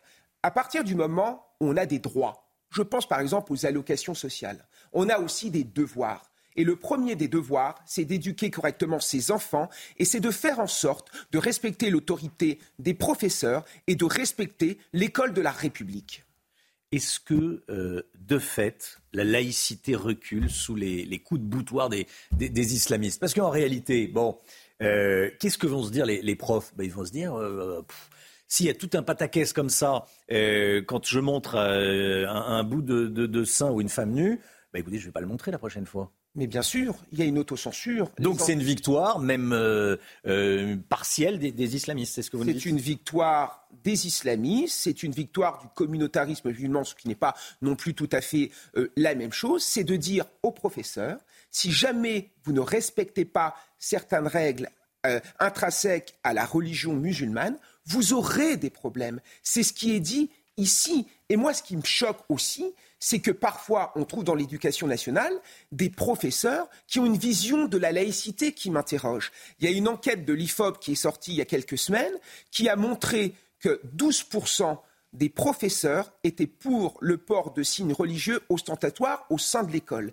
Et quand vous prenez les moins de 30 ans, ils sont 32%. Quand vous voyez que dans un établissement de Seine-Saint-Denis, il y, il y a certains professeurs qui ont fait grève, contre l'interdiction du port de l'abaya décidée par Gabriel Attal. Moi, ça m'interroge. Si le corps enseignant n'est pas uni face à l'entrisme islamiste, si le corps enseignant n'est pas uni pour affirmer la laïcité, nous perdrons tous. Parce qu'à un moment, il faut, dire, euh, faut dire les choses comme elles sont. Ce sont des profs d'extrême gauche. Ce sont des profs d'extrême gauche qui gangrènent en effet l'institution et qui sont toujours dans la culture de l'excuse, mmh. là où au contraire, il faut traiter chaque élève pour ce qu'il est et ne pas le ramener systématiquement à sa religion ou à son origine ethnique. Gabriel Attal veut siffler la fin de la récré. Il envoie ce message à ceux qui veulent imposer leur religion euh, dans les écoles publiques. En France, on ne conteste ni l'autorité de l'enseignant, ni l'autorité de nos valeurs, dit, euh, dit Gabriel Attal. Il s'est déplacé, hein, il s'est déplacé, il faut le dire. Euh, les profs se sentent un peu plus soutenus maintenant qu'avec l'ancien ministre ou pas? Mais c'est évident. Moi, je trouve euh, l'attitude de Gabriel Attal à la hauteur des enjeux. On a enfin un ministre qui agit, qui réaffirme le caractère laïque de l'école, qui réaffirme son caractère républicain, l'interdiction de la abaya. Mais quel courage politique Aujourd'hui, Gabriel Attal est menacé, mais il s'en fiche parce qu'il défend les valeurs de la République, il défend cette école. Et là, quand il dit que à l'école française, on doit regarder toutes les œuvres d'art, qu'à l'école française, on ne doit pas se boucher les oreilles quand on diffuse un morceau de, de, de musique, là, les enseignants sont rassurés. Surtout que les enseignants ont de plus en plus peur. Parce que si on revient sur le sondage de la semaine dernière qui est sorti, qui Sondage a fait IFOP, oui. le, le sondage IFOP, quand 31% des élèves musulmans ne condamnent pas tout à fait euh, l'assassin de Dominique Bernard. Ça pose quand même quelques questions. Encore la semaine dernière, quand vous avez une professeure d'anglais qui a été rouée de coups à Reims, Qu'est-ce que se disent les professeurs? C'est qu'en plus, aujourd'hui, on est menacé physiquement. On est dans une société où quand on est policier, ou quand on est enseignant, quand on est infirmière, on risque notre vie tout simplement parce qu'on fait notre travail. Ça, ce n'est plus possible. Il faut une mobilisation na- nationale. Et je pense qu'en effet, Gabriel Attal est à la hauteur et on attend beaucoup de lui. Kevin Bossuet, merci beaucoup Kevin. Merci, Romain. Merci d'être venu ce matin sur le, le plateau de la, de la matinale de CNews. Les choses sont dites. On va remontrer ce magnifique tableau. Professe- vous êtes professeur d'histoire en banlieue parisienne. Voilà. Euh, Diane et Actéon, qu'on peut voir au musée du Louvre. Giuseppe Cesari. Voilà, c'est un magnifique tableau. Vive, euh, vive Giuseppe Cesari et vive, ces, euh, vive les grands maîtres du, du XVIIe siècle, de la peinture italienne du XVIIe. Allez, 7h20. Merci d'être là. Euh, CNews, première chaîne info de France. Ça vous a pas échappé, hein euh, CNews, première chaîne info de France pendant toute la semaine dernière. Merci à vous de votre confiance et de votre fidélité, voilà, qui nous oblige, qui nous oblige. Dans un instant, lycée professionnel, un système dépassé. On en parlera avec Lomi Guillot. À tout de suite. 7h24, l'économie avec vous, le Guillot. Le gouvernement veut réformer le lycée professionnel pour adapter les formations aux besoins des entreprises. Sur le papier, tout le monde se dit, bah, c'est super, euh, des formations adaptées aux besoins des entreprises. Mais visiblement, ça ne plaît pas aux syndicats, c'est ça? Oui, exactement, Romain. Sept fédérations syndicales appellent aujourd'hui les enseignants des lycées professionnels à faire grève contre les réformes du gouvernement. Ce qui les hérisse, c'est que le gouvernement prévoit de faire évoluer l'offre de formation proposée par les filières professionnelles, qui regroupent quand même un tiers euh, des, lycéens, afin de mieux répondre aux besoins des entreprises. Mais pour cela, il va falloir transformer euh, ces filières et enfermer certaines. On estime qu'un quart des formations actuelles pourraient disparaître d'ici 2027. En même temps, ça semble logique hein, euh, si elles ne débouchent sur euh, aucun emploi. Si, il y a quand même des emplois euh, concernés, disent les syndicats, ceux des enseignants de ces filières, sauf qu'il n'est pas nécessairement question de supprimer leur poste, hein, simplement de leur demander de s'adapter eux aussi. Alors, qu'est-ce qui est prévu d'autre dans la réforme? Il y a une première étape qui a eu lieu en septembre avec l'allongement de la durée des stages en entreprise pour les élèves de terminale pro, des stages qui désormais sont passés à 12 semaines et qui en plus sont rémunérés parce que l'État met de l'argent dans ces filières. hein. Ce sont des formations d'ailleurs qui coûtent plus cher que euh, les formations euh, classiques. Avec la réforme, le gouvernement euh, espère également mieux régionaliser l'offre de formation afin tout simplement de coller aux demandes dans les bassins d'emploi. Ça semble également logique afin d'éviter la mobilité et la difficulté de se, se loger euh, sur place qui sont des freins à l'emploi aujourd'hui. On veut former là où Mhm. il y a des besoins. Bon, les lycées pro qui colleraient aux besoins des entreprises, ça semble quand même être une bonne idée, non? Bah, évidemment, hein, sur le principe, euh, on peut quand même d'abord se dire que c'est une bonne chose. C'est même le minimum euh, de répondre aux besoins de formation des entreprises. Patrick Martin, le président du MEDEF, le patron des patrons, le dit d'ailleurs. hein, nous sommes soucieux, dit-il, que l'école entre dans l'entreprise et euh, qu'autant que possible, l'entreprise entre dans l'école. Peut quand même être un petit peu étonné de découvrir que c'est pas le cas aujourd'hui parce que euh, bah, si on a besoin de réformer euh, ces formations, c'est bien qu'on reconnaît qu'il y a aujourd'hui euh, un véritable problème, qu'on forme des jeunes à des métiers qui ne recrutent pas et qu'on envoie dans des filières sans déboucher des milliers d'étudiants chaque année.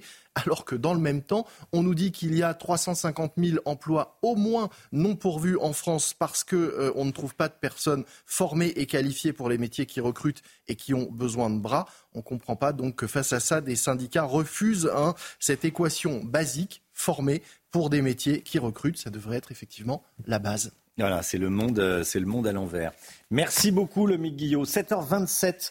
Restez bien sur CNews. Dans... Tout de suite, c'est la météo, le temps. Et on commence avec la météo des neiges. Retrouvez votre programme avec Photobox. Photobox, de nouvelles aventures nous attendent.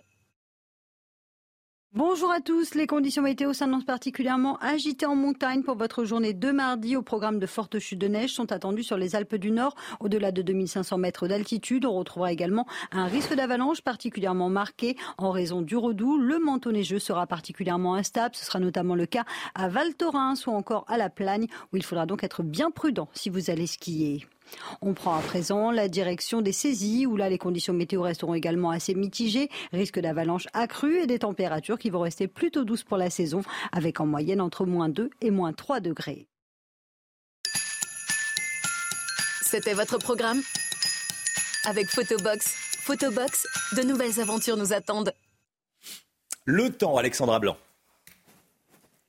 Avec Groupe Verlaine. Rénovation globale avec aide de l'État pour améliorer la performance énergétique de votre logement. Groupeverlaine.com la météo avec des records de chaleur battus hier dans le sud, Alexandra. Oui, des records vieux de 35 ans, ma chère Chana, du 5 décembre 1988 très exactement, avec des températures particulièrement élevées pour la saison hier avec près de 24 degrés du côté de Cannes, température élevée également à Valbonne, Sofia Antipolis avec 23,6 degrés. Il faisait très doux également en Corse ou encore dans l'Hérault avec près de 23 degrés. On a vraiment l'impression d'être au printemps sur les régions méridionales avec des températures qui se sont envolées hier et qui devrait également rester particulièrement élevé aujourd'hui.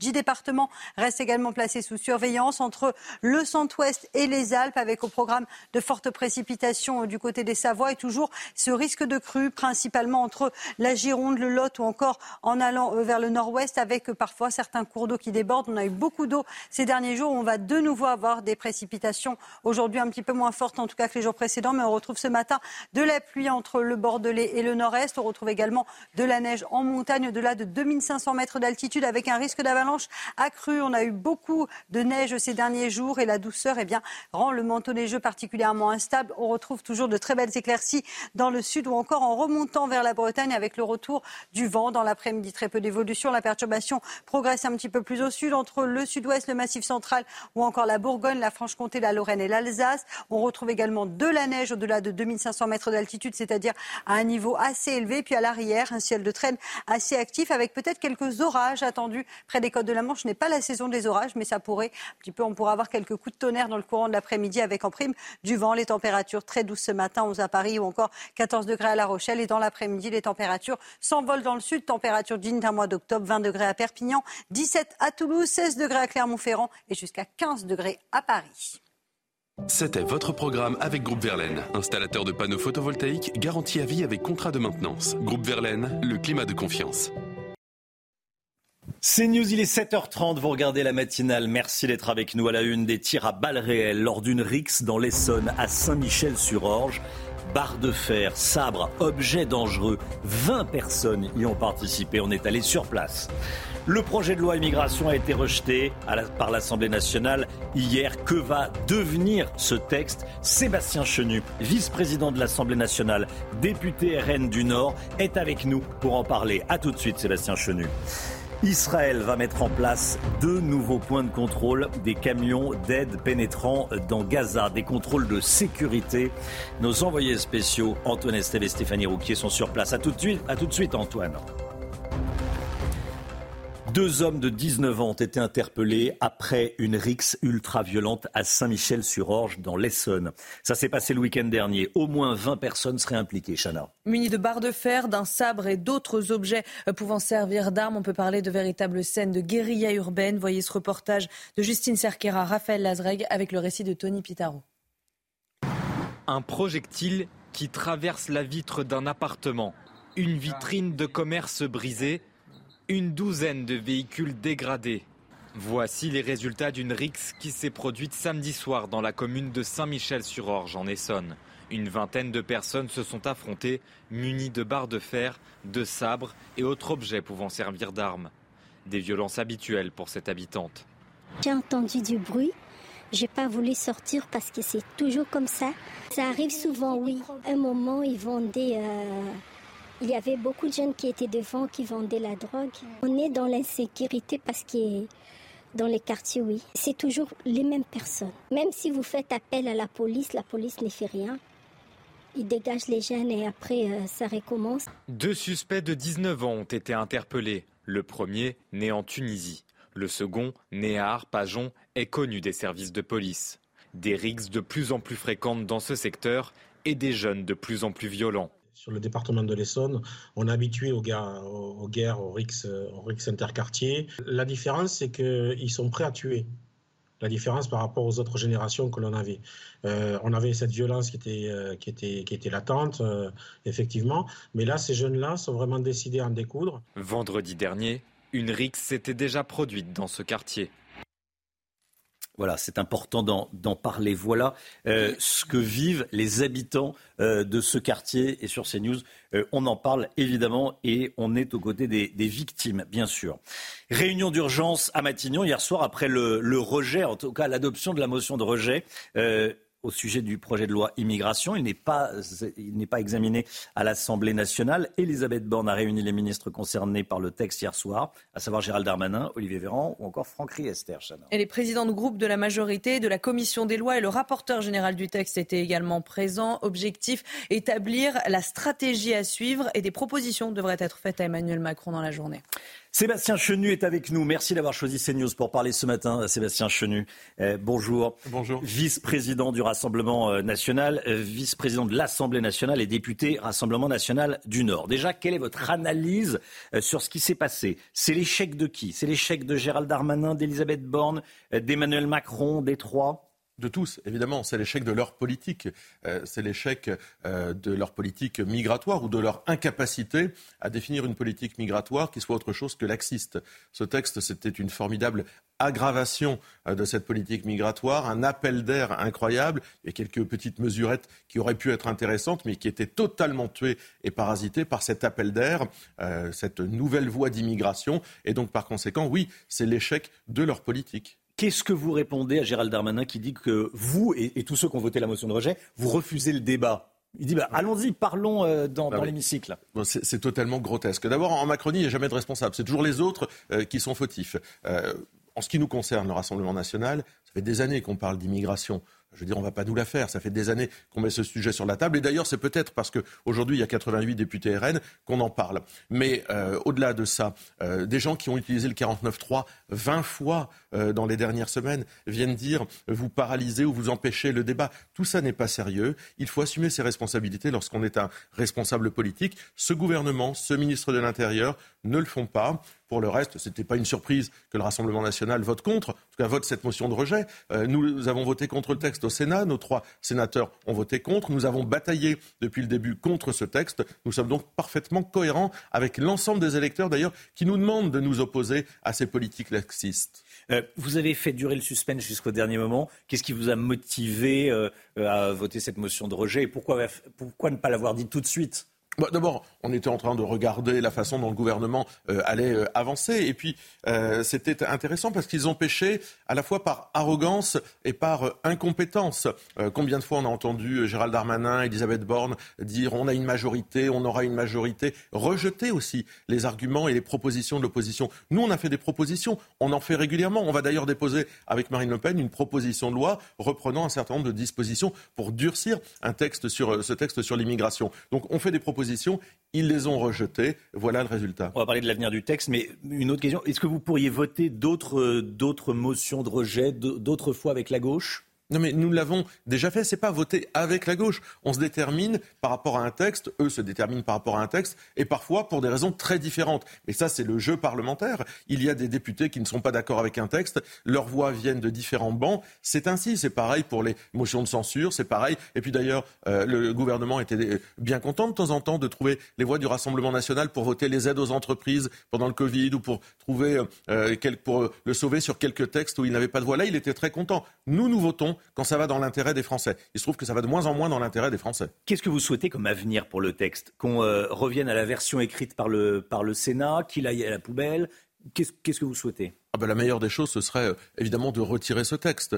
Euh, L'idée, c'est pas d'avoir un espèce de, bricolage dans une commission mixte paritaire, une CMP, euh, qui reposerait sur un texte euh, qui essayerait d'allier la carpe et le lapin. C'est d'avoir un texte qui soit clair. Nous, on va faire une proposition de texte. Donc le gouvernement remballe ce texte. Gérald Darmanin aurait dû partir, mais encore faut-il avoir un peu de grandeur dans la vie. Leur obsession, c'est de se maintenir. C'est pas de défendre l'intérêt des Français, c'est de défendre leur intérêt. Il est là à essayer de se maintenir à tout prix à son poste. Nous, nous considérons que ces gens-là ne sont ni compétents, ni respectueux des Français. Ils devraient en tirer les conséquences. Vous allez faire une proposition? Oui, nous allons déposer un texte, une proposition de loi avec les mesures que nous défendons depuis euh, euh, longtemps euh, concernant l'expulsion des, étrangers délinquants, un certain nombre de dispositions que nous, qui, font que nous nourrissons le débat. C'est petit de la part, vous dites il faut un peu de grandeur en politique, c'est petit de la part de, de Gérald Darmanin de rester à Beauvau, de rester au ministère de l'Intérieur?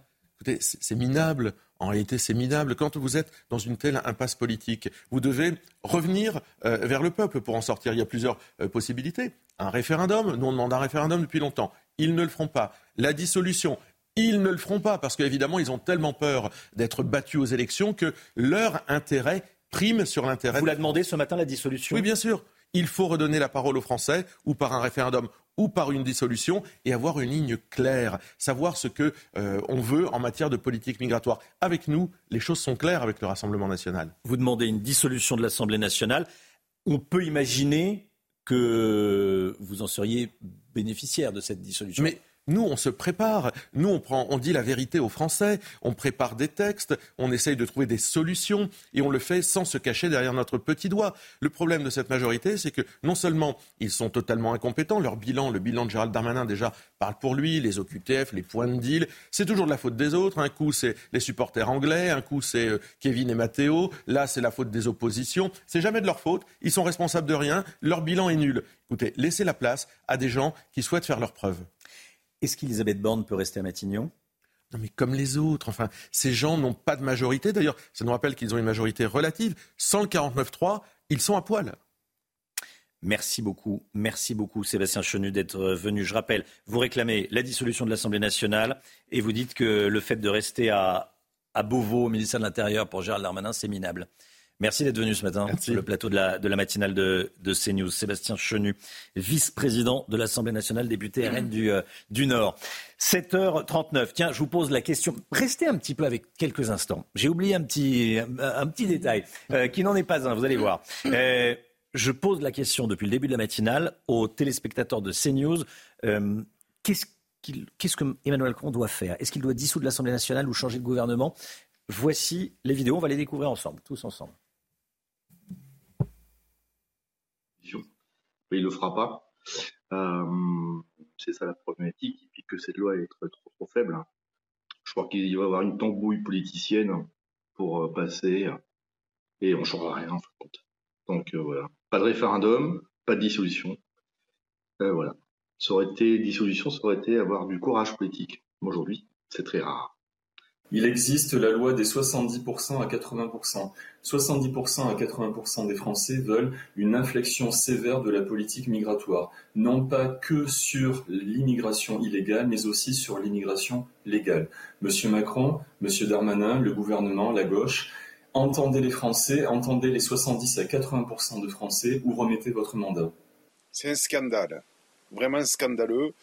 Ce gouvernement, c'est fantoche il faut dissoudre absolument l'Assemblée nationale et revenir à, des choses normales. Remanier ne servirait à rien du tout. Je pense qu'il serait temps de dissoudre ce, euh, gouvernement et vraiment s'attaquer au vrai sujet avec un texte plus ferme, plus fort euh, contre l'immigration avant qu'il est trop tard. Il va de l'avenir de notre pays, de la sécurité du pays Sébastien Chenu, un, commentaire sur ce que vous venez d'entendre? Oui, les Français ont les yeux ouverts et puis ils ont envie d'être respectés. C'est-à-dire que les Français ont les yeux ouverts sur ce qu'est la politique migratoire dans notre pays, un échec, un laxisme permanent, euh, euh, une arrivée de 500 000 personnes par an qui est absolument, euh, qui est incapable, que nous sommes incapables d'assimiler. Et puis ils demandent à être respectés, à être entendus. Ils disent au président de la République nous ne sommes pas d'accord, donnez-nous la parole et on fera en sorte de dégager une majorité. Moi, je vous le dis, si le président de la République dissout, il y aura une majorité. Elle sera menée probablement par le Rassemblement national demain.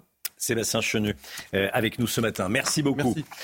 On va partir à présent en Israël, Chana. Oui, Israël a décidé de rouvrir le point de passage de Kerem Shalom, le point de passage le plus au sud de la frontière entre Israël et euh, Gaza. On rejoint tout de suite notre envoyé spécial euh, Antoine Estève avec Stéphanie Rouquier pour les images. Antoine, vous êtes dans la région d'Ashkelon. Israël veut mener des contrôles de sécurité plus efficaces, c'est bien ça?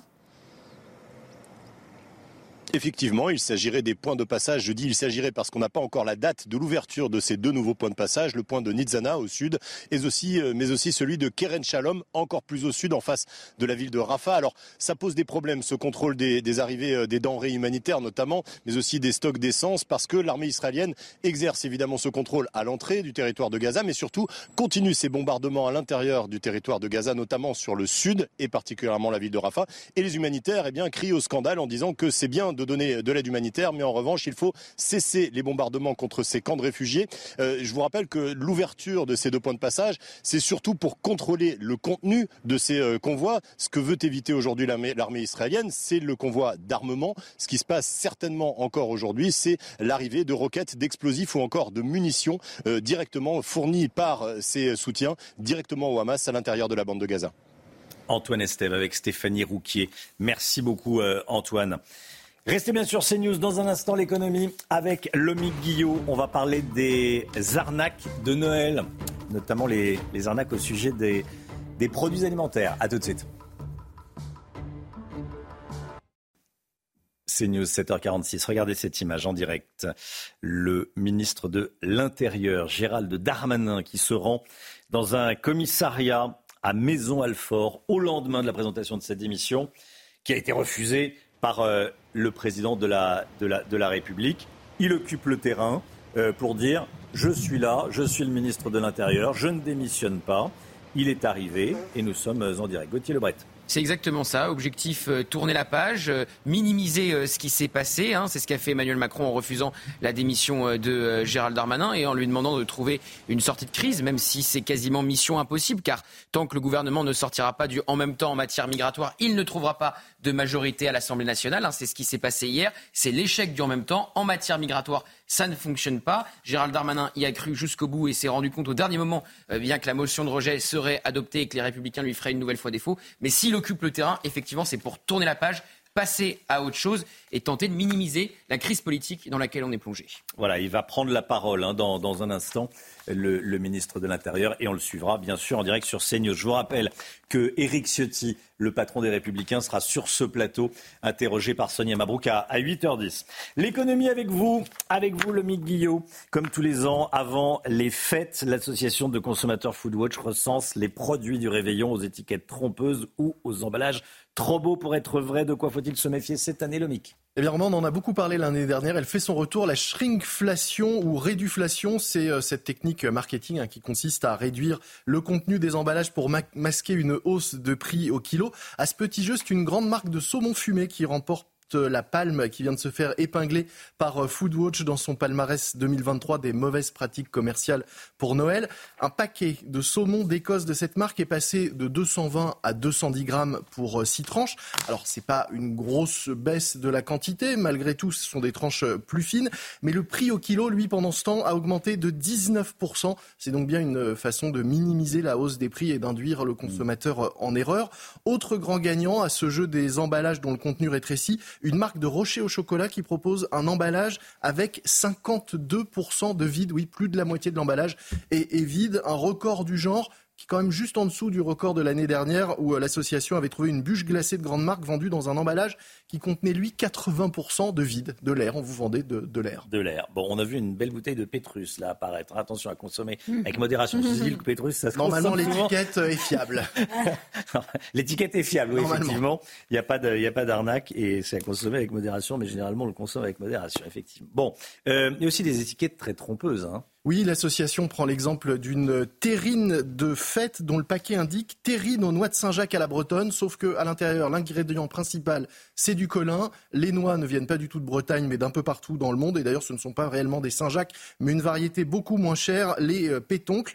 Dans le même registre, on trouve du jus de citron vendu dans une petite bouteille en plastique que vous savez, vous en avez sans doute déjà vu. C'est du bio, mais c'est du plastique. Et surtout, à l'intérieur, mmh. il y a 70% d'eau et seulement 30% de jus encore une, tromperie. Bref, dans tous les cas, il faut savoir que c'est légal, mais il faut vraiment faire attention aux étiquettes quand vous faites vos courses. Méfiez-vous des allégations trompeuses, des paquets traditionnels, des offres familiales, des lots qui proposent des réductions qui n'en sont pas et comparez toujours bien le prix à l'unité ou au kilo.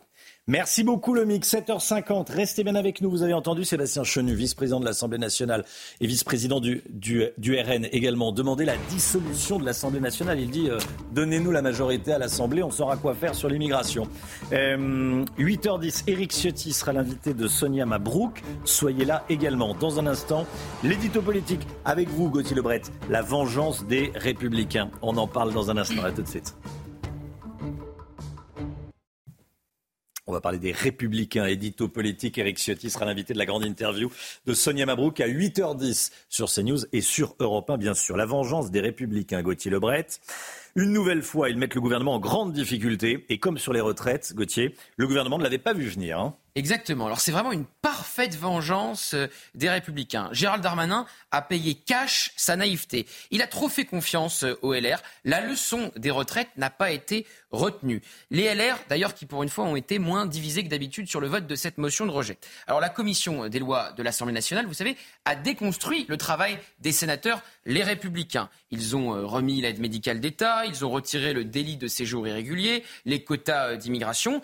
Et puis la semaine dernière, et c'est très important dans le vote de la motion de rejet des LR pour bien le comprendre, il y a eu la niche des républicains, c'est-à-dire une journée qui leur a été consacrée à l'Assemblée nationale. Et systématiquement, la majorité, le gouvernement ont rejeté toutes leurs propositions en matière migratoire. Tout a été retoqué.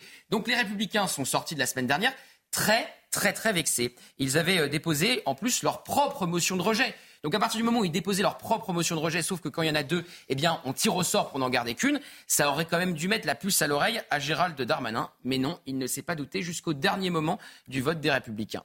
Et Gauthier, désormais, ce sont les républicains qui ont la main? Ben oui, là aussi, ça aurait dû mettre la puce à l'oreille à Gérald Darmanin parce qu'ils ressortent favorisés de ce vote de motion de rejet, puisque c'est eux qui ont la main dans deux scénarios sur trois. Troisième, c'est le gouvernement qui retire son texte. Mais dans deux scénarios sur trois, c'est eux qui ont la main. Commission mixte paritaire où sept députés et sept sénateurs doivent se mettre d'accord, la droite y est majoritaire. Et si le texte retourne au Sénat, eh bien, qui est majoritaire au Sénat? Les républicains. Mais à la fin, à la fin des fins. Le texte finira toujours par revenir à l'Assemblée euh, nationale et l'aile gauche de la majorité, tenue par Sacha Houlier, président de la commission des lois, ne votera jamais, par exemple, la suppression de l'aide médicale d'État. C'est vraiment un jour sans fin. Alors, conséquence du choix des Républicains, les mesures plus strictes ne seront pas votées non plus.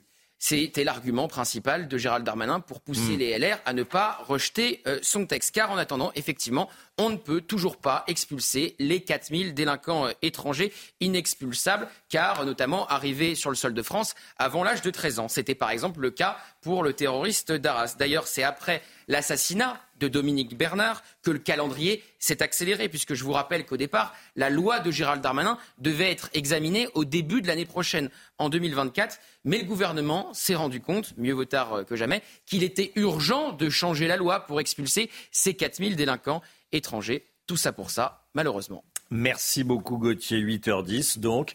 Éric Ciotti qui a choisi euh, Sonia Mabrouk, la matinale de CNews et Europe 1, pour prendre la parole ce matin, président des, des Républicains, invité de la grande interview. Le temps tout de suite avec Alexandra Blanc. Votre programme avec Groupe Verlaine. Rénovation globale avec aide de l'État pour améliorer la performance énergétique de votre logement. Groupeverlaine.com la météo avec vous, Alexandra, et département en vigilance ce matin.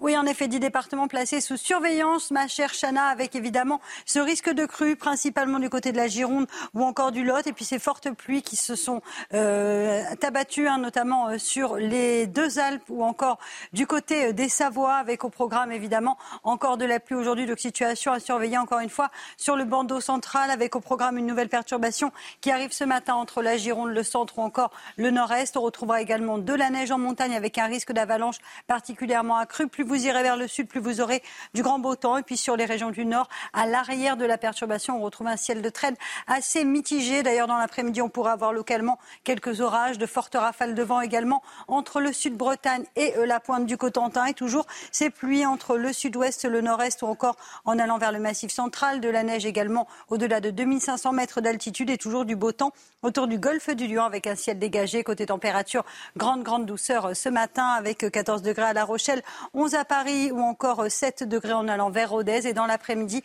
les températures s'envolent de nouveau dans le sud, 20 degrés à Perpignan, 17 degrés euh, pour le Pays Basque, vous aurez 16 degrés à Clermont-Ferrand ou encore 15 degrés à Paris. Ce sont des températures dignes d'un mois d'octobre, mais qui devraient baisser d'ici la fin de semaine avec des températures qui vont de nouveau retrouver des niveaux conformes au normal de saison avec un temps très nuageux et très mitigé. C'était votre programme avec Groupe Verlaine, installateur de panneaux photovoltaïques garantie à vie avec contrat de maintenance. Groupe Verlaine, le climat de confiance. Il est bientôt 8 heures. Merci d'être avec nous. CNews, première chaîne info de France. Toute la semaine dernière, c'est historique. Merci de votre confiance, merci de votre fidélité au nom de, de toute l'équipe de la, de la matinale. Merci à vous. À la une, réunion de crise à Matignon hier soir. Démission de Gérald Darmanin, présenté puis refusé. Le ministre de l'Intérieur qui est déjà sur le terrain ce matin, il est cependant déjà sous pression maximum après le rejet du projet de loi immigration à l'Assemblée nationale. Quel avenir pour le projet de loi immigration justement? A priori, il ne finira pas à la poubelle. Gauthier Lebret avec nous. Vous allez tout nous expliquer. À tout de suite Gauthier détruire Israël. C'est le but poursuivi par le Hamas mais aussi par l'autorité palestinienne. C'est ce que dit le Premier ministre israélien Benjamin Netanyahou selon la presse israélienne. Déclaration très importante pour l'avenir de la région, nous dira Antoine Estève, envoyé spécial de CNews en Israël. A tout de suite Antoine. C'est un échec. Le mot a été lâché par Gérald Darmanin. Il l'a dit hier soir aux 20h, quelques heures après le désaveu de l'Assemblée nationale. Et le ministre de l'Intérieur a présenté euh, sa démission au président de la République, démission qu'Emmanuel Macron a refusée. Le récit de Solène Boulan. Le gouvernement et la majorité est claire. Nous sommes ouverts au débat. Il aura tenté de les convaincre jusqu'au bout. Face aux députés, Gérald Darmanin tente d'imposer son texte, mais à l'annonce du vote, le coup près tombe 270 contre 265. L'Assemblée rejette le projet de loi immigration et exulte. Invité du 20h quelques heures plus tard, le ministre de l'Intérieur n'hésite pas à qualifier lui-même ce revers.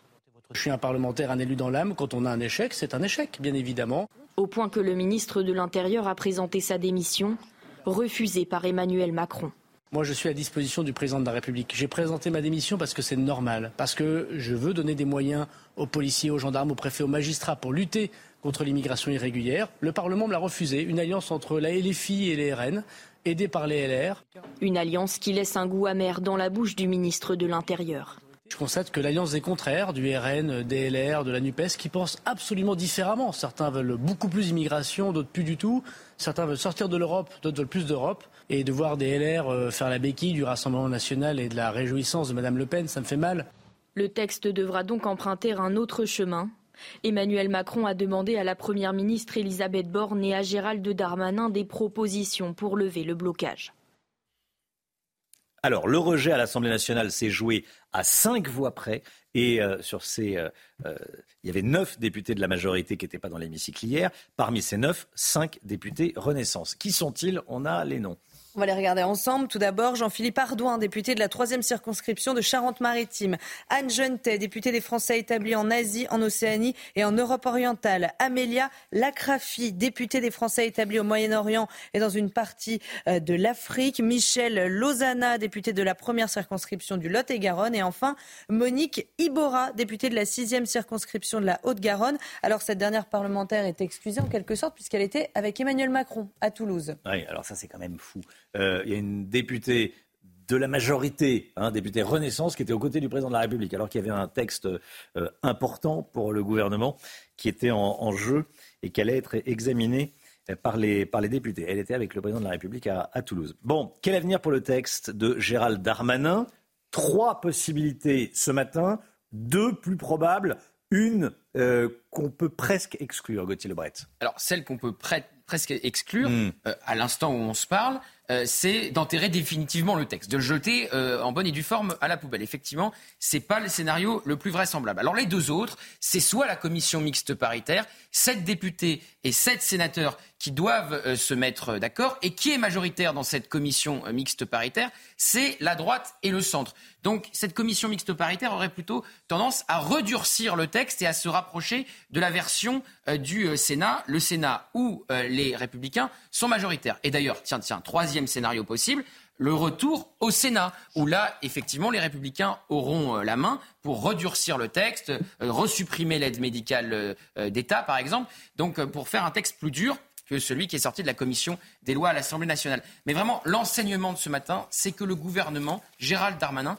n'ont plus la main, ils n'ont plus la main, c'est plutôt la droite qui est à la manœuvre depuis ce matin, avec soit la commission mixte paritaire, soit le Sénat. Mais il ne faut pas exclure que ce texte soit in fine enterré, parce que même après une commission mixte paritaire, même après le passage au Sénat, ça reviendra à l'Assemblée nationale. Et jamais l'aile gauche de la majorité ne votera, par exemple, la suppression de l'aide médicale d'État. Donc il faudra un 49-3 au minimum. Merci Gauthier. Voilà, est-ce que le président de la République va remanier? Est-ce qu'il va dissoudre l'Assemblée euh, nationale? Quand on parle de dissolution, on pense évidemment à Jacques Chirac. Je voulais vous montrer cette image d'archive. Il y a plus de 25 ans, hein, le 21 avril 97, Jacques Chirac s'adressait aux Français depuis le palais de l'Élysée, le président de la République qui annonçait la dissolution de l'Assemblée nationale. Alors problème, contrairement à ses attentes, c'est la gauche qui a récolté euh, le plus de voix pendant euh, ce vote. S'en est suivi 5 ans de cohabitation et la nomination de Lionel Jospin à Matignon. Regardez.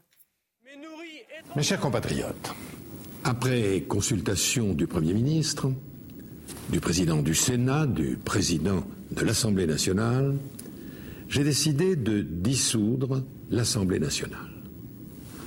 Le décret de dissolution et le décret fixant les dates des élections législatives au 25 mai et au 1er juin seront publiés demain matin.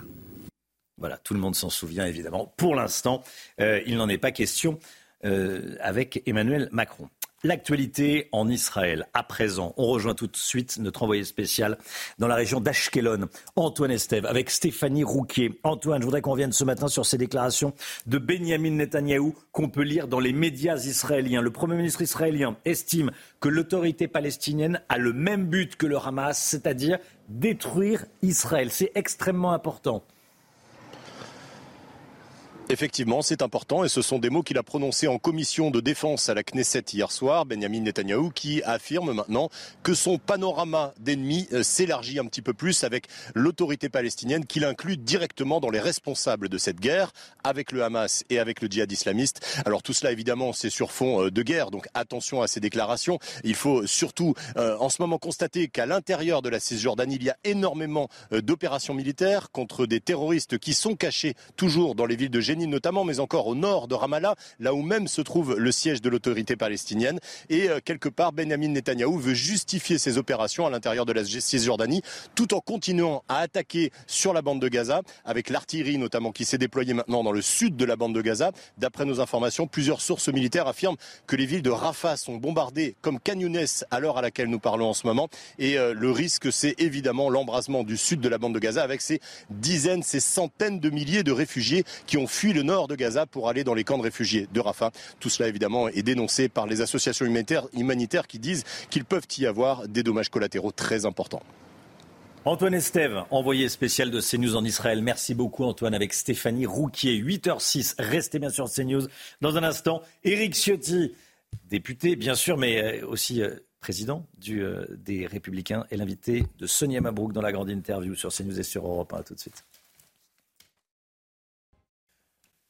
C'est News, il est 8h12. Tout de suite, c'est la grande interview. Sonia Mabrouk reçoit ce matin Éric Ciotti, président des Républicains. La grande interview sur CNews et Europe 1. Place donc à la grande interview sur euh, CNews et Europe 1. Bonjour à vous, Éric Ciotti. Bonjour. Bienvenue. Merci de votre présence ce matin. Vous êtes le président des Républicains. Eric Ciotti, votre parole est attendue. Nous avons beaucoup de questions à vous poser sur euh, la suite. Nous venons d'apprendre que Gérald Darmanin, qui est sur le terrain, vient de déclarer qu'on a joué contre la France, qu'on a perdu du temps pour protéger les Français. Vous allez réagir dans un instant, Eric Ciotti. Mais tout d'abord, au lendemain de l'adoption de la motion de rejet, comment vous décrivez la situation politique actuelle? C'est une situation qui euh, traduit l'échec du en même temps. Depuis 2017, notre pays est gouverné euh, sous une forme de yo-yo permanent euh, où on ne sait pas où le président de la République veut aller. un coup, une barre à, gauche, une barre à droite, et au final, l'immobilisme, l'impuissance. Ce texte était la traduction de ça en même temps. Il lançait un message de pseudo-fermeté. Mm. Euh, que souligne euh, avec une communication arrogante et débordante le ministre de l'Intérieur. Mais en fait, c'était un texte qui euh, allait vers plus de régularisation pour l'immigration clandestine, ce qui était insupportable, et ce contre quoi nous nous sommes toujours, dès le début, opposés. vous dites La réalité, elle est là, c'est l'échec du en même temps, du en même temps. de l'impuissance, de l'immobilisme, et nous le voyons sur l'immigration, mais nous le voyons aussi sur la violence, sur la délinquance, sur l'économie. c'est cette impuissance immobile, parce qu'on ne fait pas les choix courageux. Ce texte manquait de courage. Et nous avons voulu redonner de la force à une politique migratoire échec indispensable. ça veut dire, Eric Ciotti, échec d'une gouvernance, échec d'une méthode qui ne peut plus, si je vous comprends bien ce matin, continuer ainsi? Bah, Je ne crois pas. En tout cas, elle démontre euh, jour après jour son impuissance, euh, ses échecs, son incapacité à enrayer le déclin accéléré de notre pays. Nous voyons bien que dans beaucoup de sujets, nous décrochons aujourd'hui. C'est vrai euh, sur cette question migratoire, c'est vrai sur la violence, c'est vrai sur l'éducation, sur nos services publics, parce que les choix courageux, malgré la communication, il y a euh, un domaine où le gouvernement est performant, c'est la communication. Mais les Français en ont quelque peu assez d'être abusés, d'être euh, euh, manipulés, oui, manipulés par une, par une communication qui est mensongère, Alors, comme l'a fait le ministre de l'Intérieur. Justement, il est en direct ce matin, Eric Ciotti, parce qu'il est toujours dans le costume du premier de France.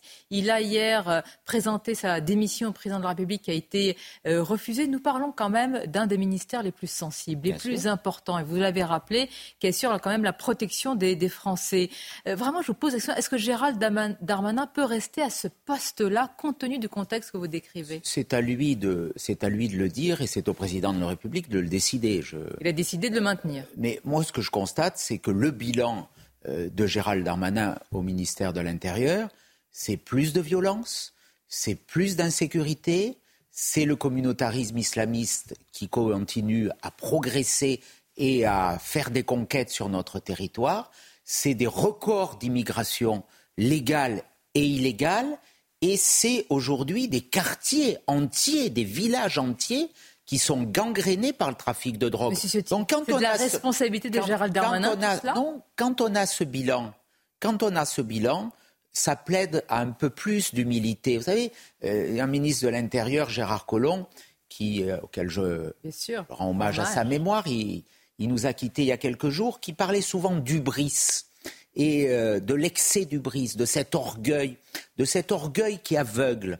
Eh bien, je crois que la vie politique, elle impose aussi de l'humilité et du courage. et quand on a des résultats, quand on a des résultats aussi calamiteux, hum. ça appelle un peu de modestie, à un peu moins d'arrogance, à manier un peu moins l'insulte que le fait le ministre de l'Intérieur. Alors je vois bien qu'il y a. Attendez, Eric pardonnez-moi, il s'est investi, il a mouillé la chemise, comme on dit. Il a, il a, il, a, il a rencontré beaucoup de monde. Gérald on peut lui faire beaucoup de reproches, mais il a défendu son texte. Est-ce que vous dites qu'il a j'ai même vu, par J'ai même vu que pour euh, aller chercher les voix de certains députés, il s'était trompé de circonscription, puisqu'il y avait deux députés qui portaient le même nom, pour promettre une brigade de gendarmerie. C'est ça la politique? C'est ça l'intérêt euh, supérieur du, pays?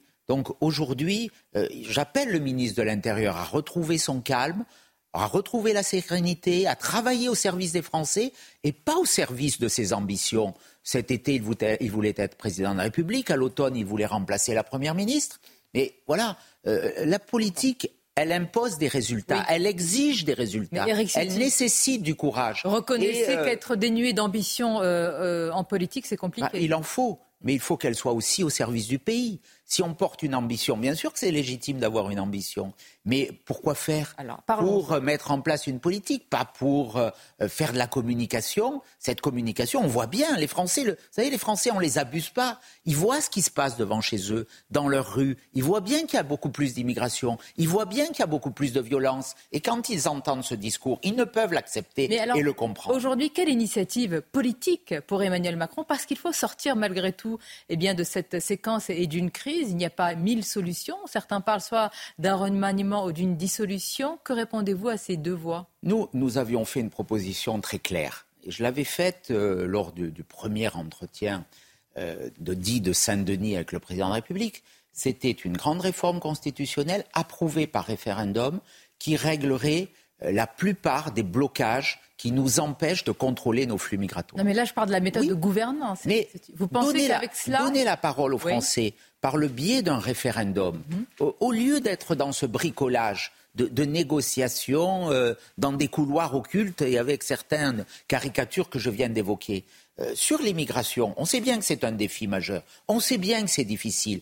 nous mesurons les blocages institutionnels euh, depuis l'Europe, les, jurisprudences qui nous contraignent. Il encore cette décision hier du Conseil d'État qui oblige M. Darmanin à aller rechercher en Ouzbékistan euh, une personne dangereuse qu'il avait expulsée.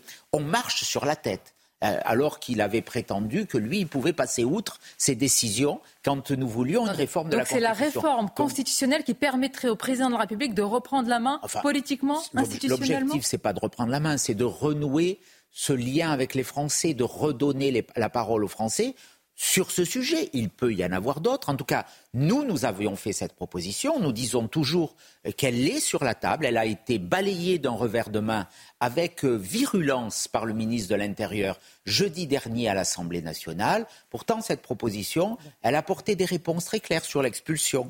On l'a vu sur l'Ouzbékistan, sur l'asile à la frontière, sur les plafonds migratoires.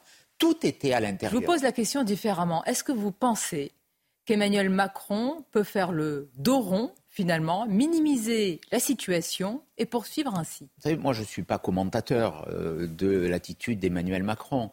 Elle vous je engage. Vois, je vois bien, je vois bien qu'il y a euh, souvent euh, des, une volonté de tromper un peu l'opinion. on parle fort et on agit faible. C'est ça que ne veulent plus les Français.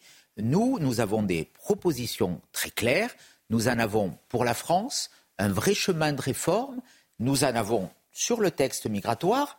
Et là, euh, les, choses sont claires. Nous voulons le Emmanuel Macron qui est à la tête euh, de l'État. Nous voulons le texte. Est-ce qu'il peut continuer ainsi? Oui, mais il n'a pas de majorité à l'Assemblée ah, nationale. Bien. Donc, il, faut, une initiative. Il faut qu'il en tire euh, les conséquences et il faut qu'il gouverne différemment, avec beaucoup moins d'arrogance, de mépris pour la représentation nationale. Parlons justement de, ce péché hein, que vous dénoncez, Eric Ciotti. Vous dites arrogance, vous dites mépris. À l'instant, on a vu les images en, direct de Gérald Darmanin. Il n'a pas perdu de temps, il est sur le terrain et il a ces phrases.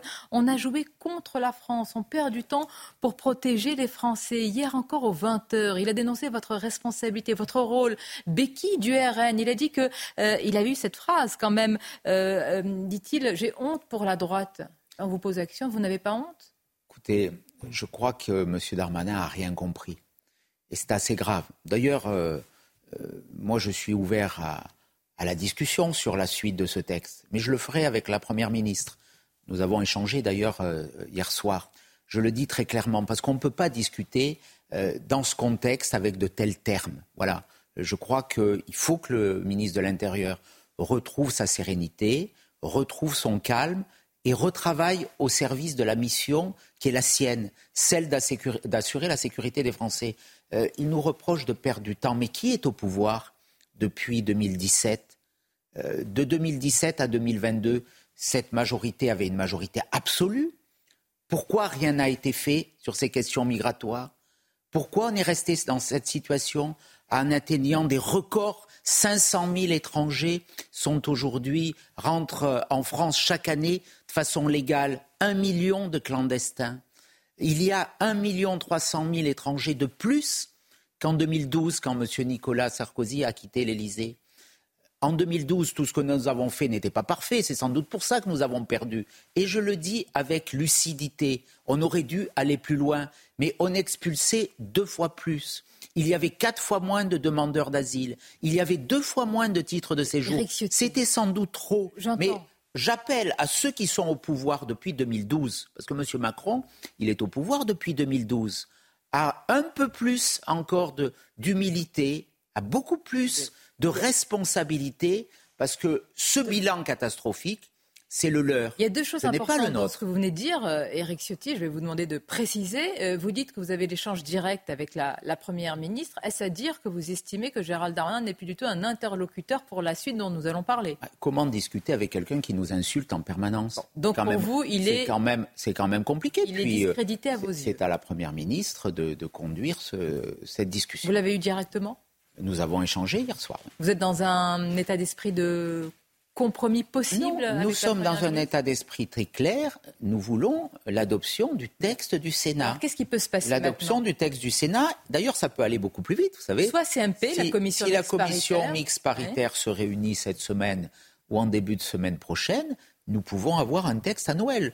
Je souligne que le texte de M. Darmanin, on devait potentiellement le voter fin janvier. Donc quand il nous dit vous nous faisons perdre du temps, au contraire, nous ce que nous voulions, c'est pour ça que nous avons déposé une motion de rejet avec Olivier Marlex euh, à l'Assemblée nationale, qui a été suivie par les députés de, de notre groupe. Nous voulions que ce ne soit pas un texte de gauche tel qu'il est sorti de la commission des lois, avec des régularisations massives, avec des régularisations massives, avec la suppression de l'AME, avec la suppression euh, des prestations sociales que nous voulions verser mhm. après cinq ans de séjour sur le territoire. Nous voulions tout ce qu'avait fait le Sénat, et j'étais totalement en phase là-dessus.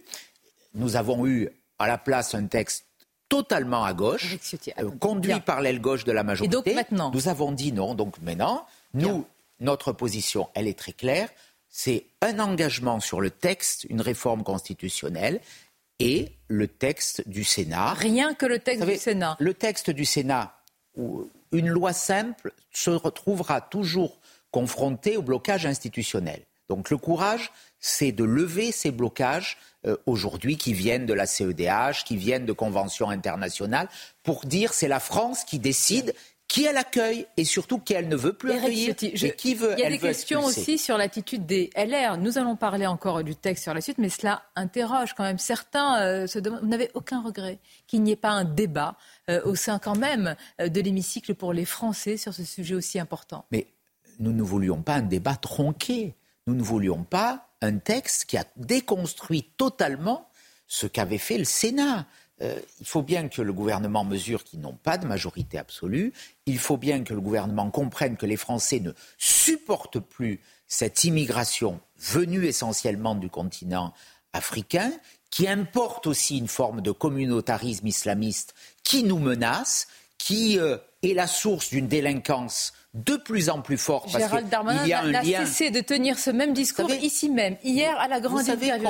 Il me disait, pardonnez-moi, que si vous ne votiez pas ce texte, vous seriez responsable, vous-même et vos, et vos collègues et vos camarades, de futurs actes criminels graves sur notre territoire commis par des délinquants étrangers qui n'auraient pas pu expulser grâce à cette loi. Ce, ce propos est indigne et je n'irai pas dans la même indignité de mesurer combien euh, de personnes sous OQTF qui devaient quitter le territoire français ont commis, depuis que M. Darmanin est ministre de l'Intérieur, des crimes ou des délits.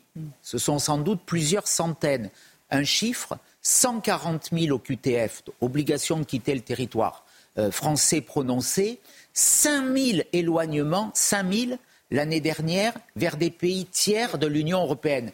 Et on vient nous donner des leçons, sincèrement. Est-ce qu'on continue comme ça avec euh, ces discours, le grand gagnant, avec ces insultes qui masquent la réalité Et si le grand gagnant était, à la fin, Celle qui ramasse la bah, Moi, je souhaite que le Rassemblement national, Marine Le Pen. Ceux qui gagnent, ce soient les Français, qui soient mieux protégés et plus sécurisés. Le reste, c'est des calculs politiciens. Vous en faites aussi. on peut. Certains affirment qu'on voulait faire un coup en faisant tomber Gérald Darmanin. Non, c'est pas c'est pas le c'est pas le sujet. Ce que nous voulions, c'est rediscuter sur les bases d'un texte clair, d'un texte qui apporte de vraies réponses et non pas qui aggrave la situation. Parce que comment peut-on nous dire euh, on va éloigner plus?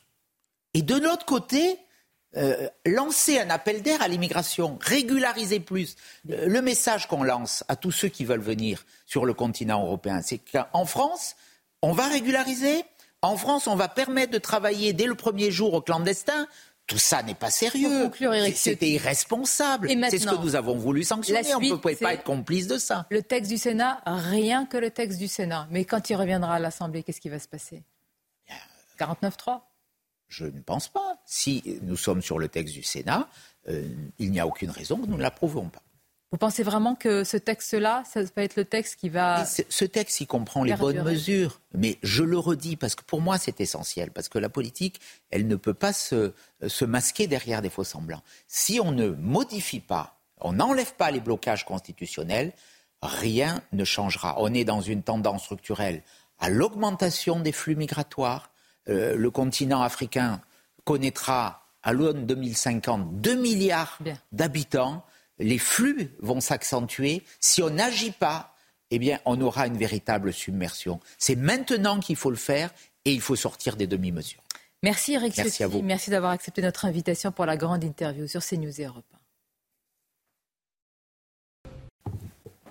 CNews, il est 8h30. Merci à vous, Sonia Mabrouk, et à votre invité, Eric Ciotti, qui a euh, notamment déclaré euh, que ce qui s'était passé hier à l'Assemblée. C'était l'échec du, euh, du, en même temps. L'équipe est là, l'équipe de la, de la matinale. On va le réécouter, on va en reparler de, de ce que vient de nous dire euh, Éric Ciotti. On est avec Chanel Lousteau, Gauthier Lebret. Le député Renaissance Mathieu Lefebvre est avec nous. Bonjour, monsieur le député. Merci d'être là. On va parler évidemment de cette euh, situation très compliquée pour euh, dire la majorité, la majorité relative hein, à, à l'Assemblée. Merci d'être là. Euh, on est avec évidemment Alexandra Blanc et Lomi Guillot. Les oppositions ont joué contre la France. C'est ce qu'a dit le ministre de l'Intérieur. Gérald Darmanin, en visite à Maison-Alfort, dans le Val-de-Marne, ce matin. Il a accusé les oppositions de faire de la politique politicienne on va l'entendre. On va parler de ce que vient de dire Eric Ciotti et on va surtout vous entendre également, euh, monsieur le député Renaissance, Mathieu Lefebvre. Merci à nouveau d'être là. Le en même temps connaît sa plus grave crise depuis 2017. Est-ce la fin du en même temps Après la motion de rejet, le projet de loi immigration ne sera pas examiné à l'Assemblée? Faut-il un remaniement? Faut-il une dissolution de l'Assemblée nationale? Gauthier Lebret avec nous pour en parler. À tout de suite, Gauthier. Des tirs à balles réelles lors d'une Rix dans l'Essonne à Saint-Michel-sur-Orge. Barre de fer, sabre et objets dangereux, 20 personnes y ont participé. On est allé sur place. Et puis Israël va mettre en place deux nouveaux points de contrôle des camions d'aide pénétrant dans Gaza. Nos envoyés spéciaux Antoine Estelle et Stéphanie Rouquier en direct avec nous. A tout de suite Antoine. Et puis on va parler évidemment de ce qui s'est passé dans ce collège dissous où la euh, présentation d'un tableau avec des, femmes nues a provoqué euh, des réactions outrées d'élèves de sixième. C'est évidemment un scandale ce qui s'y est passé. On va y revenir. Bien sûr, c'est très important. Malgré le revers à l'Assemblée hier avec la motion de rejet. Gérald Darmanin a fait son premier déplacement dès aujourd'hui. Il veut montrer qu'il est présent, qu'il tient encore les manettes du ministère de, l'Intérieur, le ministre de l'Intérieur qui est au commissariat de police de Maison-Alfort dans le Val-de-Marne. Gérald Darmanin a pris la parole après avoir échangé avec les policiers. Selon lui, l'Assemblée nationale a joué contre la France. Écoutez. Écoutez, moi, euh, hier, j'ai regretté euh, la politique politicienne, euh, les alliances contre nature, et puis pour faire un petit coup, on a finalement joué contre la France, on a joué euh, contre ses fonctionnaires. Je propose qu'on fasse une petite pause dans la politique politicienne, euh, qu'on ait compris le sens euh, profond de la mission qu'est la nôtre, la protection des Français. Et encore une fois, ces mesures sont très importantes et je me battrai jusqu'aux derniers instants pour pouvoir l'obtenir. Je pense que ce qui est important quand on fait de la politique, c'est pour l'intérêt général. Est-ce que ce texte était populaire? Oui. Est-ce que ce texte était de grande fermeté? Oui. Est-ce que ce texte méritait euh, qu'on y travaille, qu'on y mette de l'énergie? Oui. Qu'on dépasse ces clivages politiques? Oui. Bon, ce qui a été fait sur les retraites aurait pu être fait sur la sécurité et l'immigration. Ça n'a pas été fait. Je le regrette. Voilà ce qu'a dit Gérald Darmanin ce matin. Beaucoup de réactions politiques sur le plateau de la matinale de CNews, euh, notamment Sébastien Chenu, vice-président de l'Assemblée nationale, député RN du Nord, qui était sur notre plateau à 7h30, et puis Éric Ciotti. Écoutez. C'est l'échec euh, de leur politique migratoire ou de leur incapacité à définir une politique migratoire qui soit autre chose que laxiste. Ce texte, c'était une formidable aggravation euh, de cette politique migratoire, un appel d'air incroyable et quelques petites mesurettes qui auraient pu être intéressantes, mais qui étaient totalement tuées et parasitées par cet appel d'air, euh, cette nouvelle voie d'immigration. Et donc, par conséquent, oui, c'est l'échec de leur politique. C'est une situation qui traduit l'échec du en même temps. Depuis 2017, notre pays est gouverné euh, sous une forme de yo-yo permanent euh, où euh, on ne sait pas où le président de la République veut aller.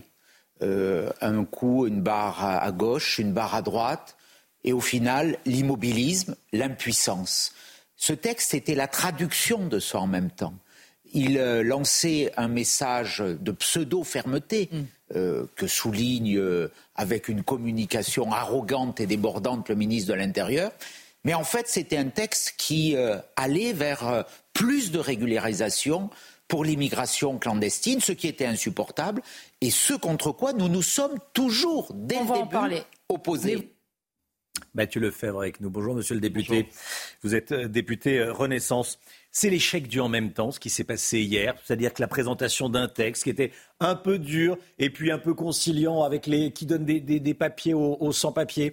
C'est la fin du en même temps ce matin, c'est l'acte de décès du en même temps, Je cette motion de rejet adoptée. C'est d'abord la victoire d'une majorité populiste alternative qui, euh, de Marine Le Pen euh, à Mathilde Panot, en passant par Olivier Marlex, a fait le choix de refuser des mesures qui étaient euh, utiles au pays. Les LR sont des populistes. Mais c'est une majorité euh, populiste alternative, oui, bien sûr. Parce que qu'est-ce qui s'est passé hier? On a des partis politiques qui ont privilégié des intérêts de court terme, qui ont privilégié la joie d'une victoire euh, avec les voix de la France insoumise, plutôt que de débattre. Dans le fond, les républicains ne voulaient pas débattre, peut-être parce qu'ils avaient peur de voir à quel point ils auraient été opposés à un texte utile pour le pays. Et je pense que c'est à la fois une faute morale, parce que ça participe d'une grande confusion du débat public, une faute politique également, et puis une faute sécuritaire parce qu'ils ont refusé hier de donner au ministre de l'Intérieur les moyens d'appliquer sa propre politique. Sébastien Chenu, vice-président du Rassemblement national, disait en substance euh, au gouvernement gardez vos leçons de démocratie parce que euh, vous faites passer tous vos textes avec des, des 49-3.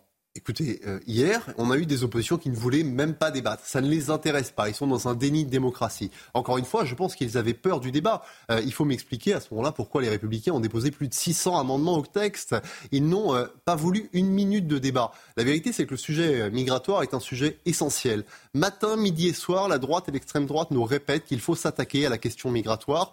Et dès qu'il s'agit d'avoir le débat dans l'enceinte de l'Assemblée nationale, ils le refusent. Je crois que tout ça n'est pas très sérieux et n'est pas à la hauteur du moment et des Comment on sort de cette euh, impasse? Déjà sur le constat. Vous êtes dans une impasse politique? Non, je ne pense pas que nous soyons dans une impasse politique. Je pense que les oppositions se sont mis elles-mêmes dans une seringue, dans une forme de nasse, et elles doivent rendre des comptes. Elles doivent expliquer pourquoi euh, elles sont aujourd'hui le marchepied du Rassemblement national et de la France insoumise. Maintenant, il faut avancer. Il faut avancer parce qu'il y a urgence à légiférer en matière migratoire. Parce que moi, je ne me résous pas que le ministre de l'Intérieur ne puisse pas expulser des gens qui sont potentiellement dangereux pour le pays. Et je pense que la responsabilité d'un parti mmh. de gouvernement, c'est de tout faire pour protéger les Français. Mais Éric Ciotti l'a dit, euh, les LR pourraient voter un texte très rapidement. Si c'est la version du Sénat, vous la votez la version du Sénat ou pas? Mais dans la version du Sénat, il y a des choses qui ne sont euh, euh, pas acceptables par la majorité. Par exemple, bon, donc on est dans le Sénat supprime l'aide médicale d'État. Nous, nous considérons que c'est une faute morale, politique et sanitaire. En revanche, on peut toujours discuter. Moi, je suis certain que la majorité sénatoriale,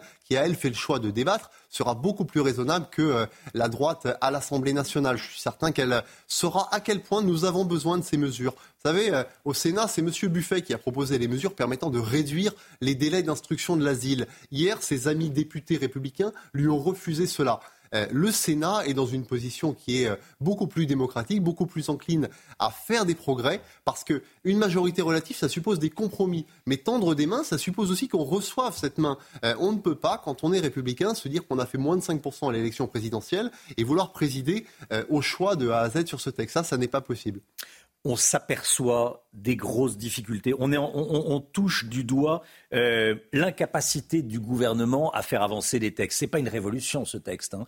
Euh, c'est un texte. Certains disaient euh, que c'était une circulaire, c'était un texte, voilà, un peu au tiède. Est-ce qu'on touche pas du doigt l'incapacité du gouvernement à gouverner, à faire passer des textes, et s'il ne faut pas dissoudre maintenant l'Assemblée nationale c'est une prérogative du président de la République et nous, nous sommes locataires de nos. Ça, d'accord. Mais vous pouvez avoir un avis politique. Jamais propriétaire. Je c'est pas vous qui décidez, les députés, mais, mais, quel est votre avis? Moi, mon avis, c'est qu'il faut que les politiques retrouvent un peu de responsabilité et un peu de ça peut durer longtemps, cette de l'intérêt général. Et je pense qu'il faut que chacun se reprenne et se ressaisisse. On ne peut pas être dans une situation dans laquelle voter une motion de rejet présenté par euh, les écologistes qui sont euh, des no-borders qui prônent la régularisation de tous les sans-papiers quand on est un député républicain de droite. On ne peut pas refuser de donner au ministre de l'Intérieur les moyens d'expulser des gens qui pourraient être dangereux pour le pays. Je pense qu'il faut se ressaisir. Je pense que le débat public mérite mieux. Vous savez, moi, ce que les gens me disent dans ma circonscription depuis hier, c'est que le spectacle à l'Assemblée nationale, il n'est pas à la hauteur du moment. Je pense qu'on doit chacun et chacune retrouver un peu de gravité et retrouver le sens de l'intérêt général plutôt que de l'intérêt du parti. J'ai entendu M. Ciotti tout à l'heure il se comportait en chef de parti. Il faut se comporter en chef d'État. Euh, et de ce point de vue, je suis navré de le dire, mais les oppositions hier ont fait le lit des extrêmes. Et les républicains sont aujourd'hui à un tournant de leur histoire. Soit ils accompagnent le Rassemblement national ou la France insoumise dans la grande confusion des extrêmes, soit ils accompagnent le gouvernement tout en restant évidemment dans l'opposition, mais pour l'aider à protéger les Français. Est-ce que le ministre de l'Intérieur, euh, Gérald Darmanin, est démonétisé ou pas? Eric Ciotti a dit, attendez, nous, on ne parle plus avec, avec, euh, euh, Gérald Darmanin. Euh, j'ai eu Elisabeth Borne hier soir au téléphone, la Première ministre. C'est avec elle qu'on négocie. Il y a manifestement une question de personne dans cette affaire. Je pense que c'est singulièrement Gérald Darmanin qui a été visé dans le vote hier parce que c'est un ancien républicain et parce qu'il est à la tête d'un ministère où il fait preuve d'une extrême fermeté. Et ça, manifestement, ça déplaît. Mais je crois qu'on doit dépasser les questions de personne, encore une fois. On doit aller sur le fond du texte. Et, pardon, mais si nous avions pu débattre, nous aurions vu à quel point ce texte était d'une extrême fermeté pour euh, la question des délinquants étrangers. Je crois qu'on aurait pu voir à quel point ce texte consistait en des progrès massifs pour pouvoir protéger euh, les Français. Mais hier, ce n'est pas l'échec de Gérald Darmanin. Encore une fois, c'est la victoire d'une majorité euh, alternative. C'est la victoire de gens qui n'ont pas voulu recevoir des mains tendues. Et, vous savez, quand on est dans une situation de majorité relative, arithmétiquement, bien sûr, on est battu si la France insoumise et le Rassemblement national, avec M. Marlex, votent ensemble.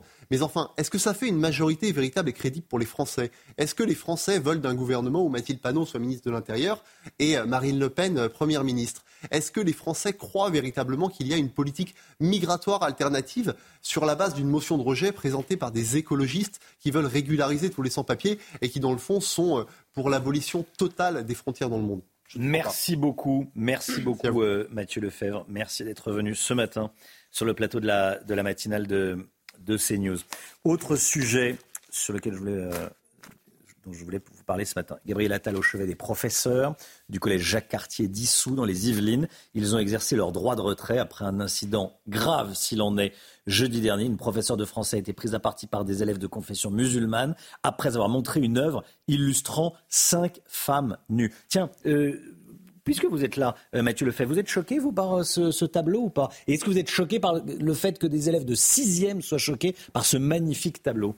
Moi, je suis choqué que dans la République, on conteste tout ce qui peut euh, potentiellement euh, être euh, dangereux sur l'image de la femme. Et je pense qu'on a besoin de retrouver un peu de sens des responsabilités. Là aussi, il faut de l'autorité partout et notamment de l'autorité à l'école. Ce qui me choque, c'est la réaction des élèves. Et ce qui me choque, c'est que les parents, manifestement, les aient entraînés dans cette voie et qu'ils puissent avoir spontanément ce type de réaction. Et Gabriel Attal s'est rendu sur place, Chana, hein, dans ce collège hier. Et il a annoncé une procédure disciplinaire à l'endroit de ses élèves accusés euh, de diffamation. Kevin Bossuet, professeur d'histoire en banlieue parisienne, était euh, sur notre plateau à 7h10 et il a commenté l'événement en parlant euh, d'entrisme islamiste. Écoutez. Il y a un problème aujourd'hui dans notre société avec une école qui est en prise avec l'entrisme islamiste. Parce que quand on commence à remettre en question les enseignements, ça pose en effet problème. Et la semaine dernière, on a parlé sur ce plateau même d'un sondage. 50% des musulmans considèrent que les élèves devraient pouvoir s'extraire de certains cours quand ces derniers remettent en cause leur sensibilité religieuse. Là, dans cette affaire, on est dans l'application de cela. On a des élèves qui contestent le fait de pouvoir voir une œuvre une magnifique œuvre d'ailleurs, parce qu'il y aurait de la nudité. C'est une pression. On joue sur la peur. On veut imposer ses valeurs à la République. Voilà, Kevin Bossuet qui était avec nous à 7h10 ce matin. Israël a décidé de rouvrir, le point de passage de Kerem Shalom, le point de passage le plus au sud de la frontière entre Israël et Gaza. Chana. On va rejoindre tout de suite notre envoyé spécial en Israël, Antoine Estève, avec Stéphanie Rouquier pour les images. Antoine, euh, vous êtes dans la région d'Ashkelon. Israël veut mener des contrôles de sécurité plus efficaces, c'est bien ça? Effectivement mettre la main sur les convois humanitaires. C'est vraiment ce que veut faire aujourd'hui Benjamin Netanyahou. Vous savez, jusqu'ici, les convois humanitaires arrivent par l'Égypte. Ils passent le poste frontière de Rafah, qui est la ville la plus au sud de la bande de Gaza. Cette ville dont on voit les images de milliers euh, de euh, réfugiés palestiniens qui s'entassent dans des camps gigantesques, justement au sud de la bande de Gaza. Eh bien, aujourd'hui, le gouvernement israélien souhaite mieux contrôler ces convois. Chaque camion qui va entrer en Israël devra passer par Israël, c'est-à-dire par la ville de Kerem Shalom, qui est un grand parking gigantesque qui a servi dans le passé notamment pour les importations et exportations en direction de la bande de Gaza, pour l'essence notamment. Et là, aujourd'hui, eh bien, Israël va contrôler chacun des camions. Ils veulent évidemment intercepter tout produit illicite à l'intérieur des camions, que ce soit de l'essence destinée au Hamas ou encore des armes qui pourraient transiter dans ces camions. Euh, dans les derniers jours, d'après nos sources militaires, justement, plusieurs convois d'armes, des lance-roquettes, mais aussi des munitions, auraient été saisis en Égypte, justement par les autorités, en direction euh, du Hamas. Donc vous voyez, aujourd'hui, euh, il est très clairement possible pour Israël de couper euh, les vivres et couper l'alimentation en armes en direction, en direction du Hamas. Voilà, des contrôles de sécurité, contrôler ce qui rentre dans, Gaza. Merci beaucoup Antoine Estève, avec Stéphanie Rouquier comme JRI, journaliste, reporter d'images. Merci, euh, merci beaucoup à, à tous les deux. La santé tout de suite, le docteur Millot est avec nous. Retrouvez votre programme avec RTS Chapuis, fabricant français de brancards pour les transports sanitaires. rtschapuis.fr vous nous parlez ce matin, Brigitte Millot. Bonjour Brigitte. Bonjour. Vous nous parlez ce matin d'un traitement peu connu indiqué dans le traitement des dysfonctionnements érectiles. Ça concerne les hommes, a priori. Euh, enfin, même uniquement. Ça commence bien cette chronique. Il y a des dysfonctionnements érectiles féminins, le clitoris. Eh ben, vous allez tout nous expliquer. Alors là, c'est là, c'est là, c'est masculin. Là, c'est masculin. Là, c'est masculin. Tout d'abord, un petit rappel sur le mécanisme de l'érection. Oui, enfin l'érection, tout le monde connaît à peu près, mais c'est vrai que l'anatomie du pénis est peut-être un peu moins connue. Euh, donc il ne faut pas oublier que le pénis est un organe à la fois reproducteur, mais aussi urinaire. Hein. Euh, donc on va voir de quoi est composé le pénis. Il y a deux, on va le voir sur ce schéma. Vous allez voir à gauche, il y a deux corps caverneux. Oui. Il y a un corps spongieux au sein duquel se trouve l'urètre, donc pour évacuer euh, l'urine. Et ce que je voulais vous montrer surtout sur ce schéma, c'est l'importance de la vascularisation. Vous voyez, il y a deux artères euh, caverneuses dans les corps caverneux, dans chacun, une artère dans chacun des corps caverneux. Il y a après tout un ensemble, tout un réseau sanguin. Et que se passe-t-il lors d'une érection quand il y a un stimulus psychologique ou tactile?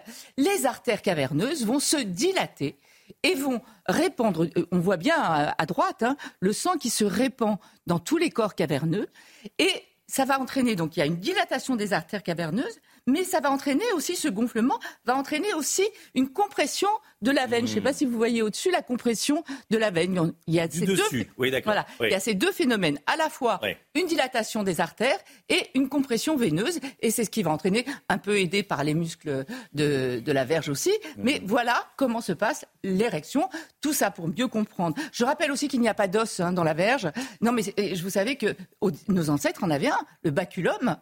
Euh, avait voilà. Et après une fois que la monogamie c'est voilà. Ah vous saviez pas non et, vous savez pas ça. Et il y a beaucoup d'animaux euh, beaucoup de mammifères. Les primates ont un os. Le baculum nous, on n'en a pas. Enfin, vous, vous n'en avez pas. Et, euh, et je voulais vous parler des ultrasons, des ondes de choc. Ce sont, ils sont très utilisés en médecine. Ils sont utilisés à forte fréquence pour traiter les calculs rénaux. Euh, ils sont utilisés en kinésithérapie, notamment euh, lors d'une entorse, d'un claquage, euh, avec des propriétés donc qui vont être antalgiques, qui vont calmer les douleurs, qui vont permettre, qui vont agir euh, de manière pour euh, bien renouveler les tissus, etc. Et là, ils se sont dit, bah, puisqu'il y a un problème vasculaire dans, quand il y a un dysfonctionnement érectile, on va peut-être utiliser ces ondes de choc pour aller simuler, puisqu'on sait que ça favorise la vascularisation, ça va même jusqu'à créer de nouveaux vaisseaux sanguins. Donc, on s'est dit, on va, enfin on s'est dit, ils se sont dit, on va utiliser euh, ces ondes de, choc pour aller générer de nouveaux vaisseaux lorsqu'il y a un problème de vascularisation, ce qui est pratiquement toujours le cas dans un problème euh, d'érection. Donc voilà. Alors ça se passe sous plusieurs, il y a plusieurs séances. Euh, c'est pas douloureux. Euh, il n'y a aucune contre-indication, pratiquement aucune contre-indication, hein, contrairement aux médicaments qui sont très efficaces, qui existent, mais pour lesquels il existe des contre-indications, notamment euh, cardiaques ou avec certains traitements. Donc là, ça peut être euh, en complément ou seul, si on a des contre-indications aux médicaments ou aux autres traitements de l'érection. Donc voilà, on fait plusieurs séances. Alors il y a des protocoles qui sont différents. Parfois c'est une séance par semaine, parfois c'est deux séances par semaine. Les effets se font ressentir au bout de deux à trois mois. Ce n'est pas efficace sur un trouble ancien avec un dysfonctionnement érectile sévère.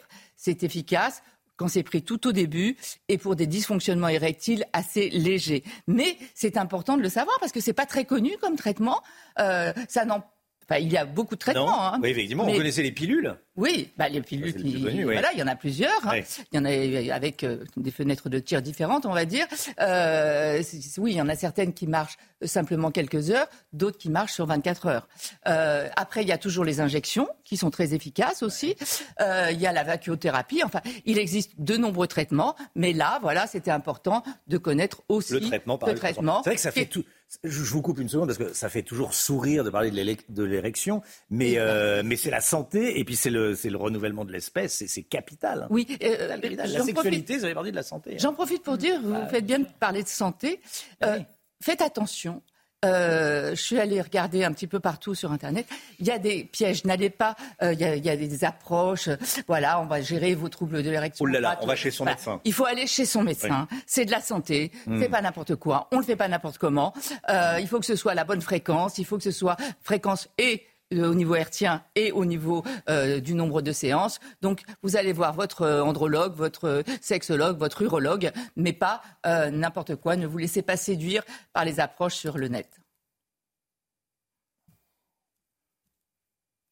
RTS Chapuis, fabricant français de brancards pour les transports sanitaires. rtschapuis.fr 8h50, merci d'avoir choisi CNews pour démarrer cette journée. CNews, première chaîne info de France toute la semaine dernière. Merci à vous, euh, au nom de toute l'équipe de, la matinale, de toute l'équipe de CNews. Voilà, bon, ben, y a, euh, Pascal Pro en parlera certainement. Merci à vous. Ça nous oblige, bien évidemment, mais CNews est numéro un, première chaîne info de, de France toute la semaine dernière.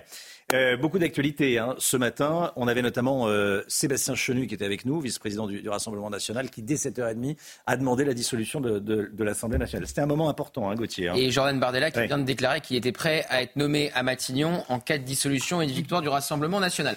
Voilà pourquoi Emmanuel Macron ne fera jamais cette erreur, ce qui serait une erreur politique et ce qui affaiblirait encore plus la majorité. Il va, perdre, il va pas aller perdre des députés lors d'une dissolution. Il est quand même pas à ce point-là fou. Fou. voilà. Et on a, et on a réécouté euh, euh, Jacques Chirac. C'est avec cette phrase, on a réécouté ce matin Jacques Chirac. je sais pourquoi j'ai décidé de dissoudre ah. l'Assemblée nationale. Voilà. Ce qui avait été une très mauvaise euh, mm. idée. Déjà. Une fausse bonne idée. On se retrouve demain matin dès 5h55 dans un instant. C'est Pascal Pro pour l'heure des pros avec tous ses invités. Belle journée à vous sur CNews. À demain.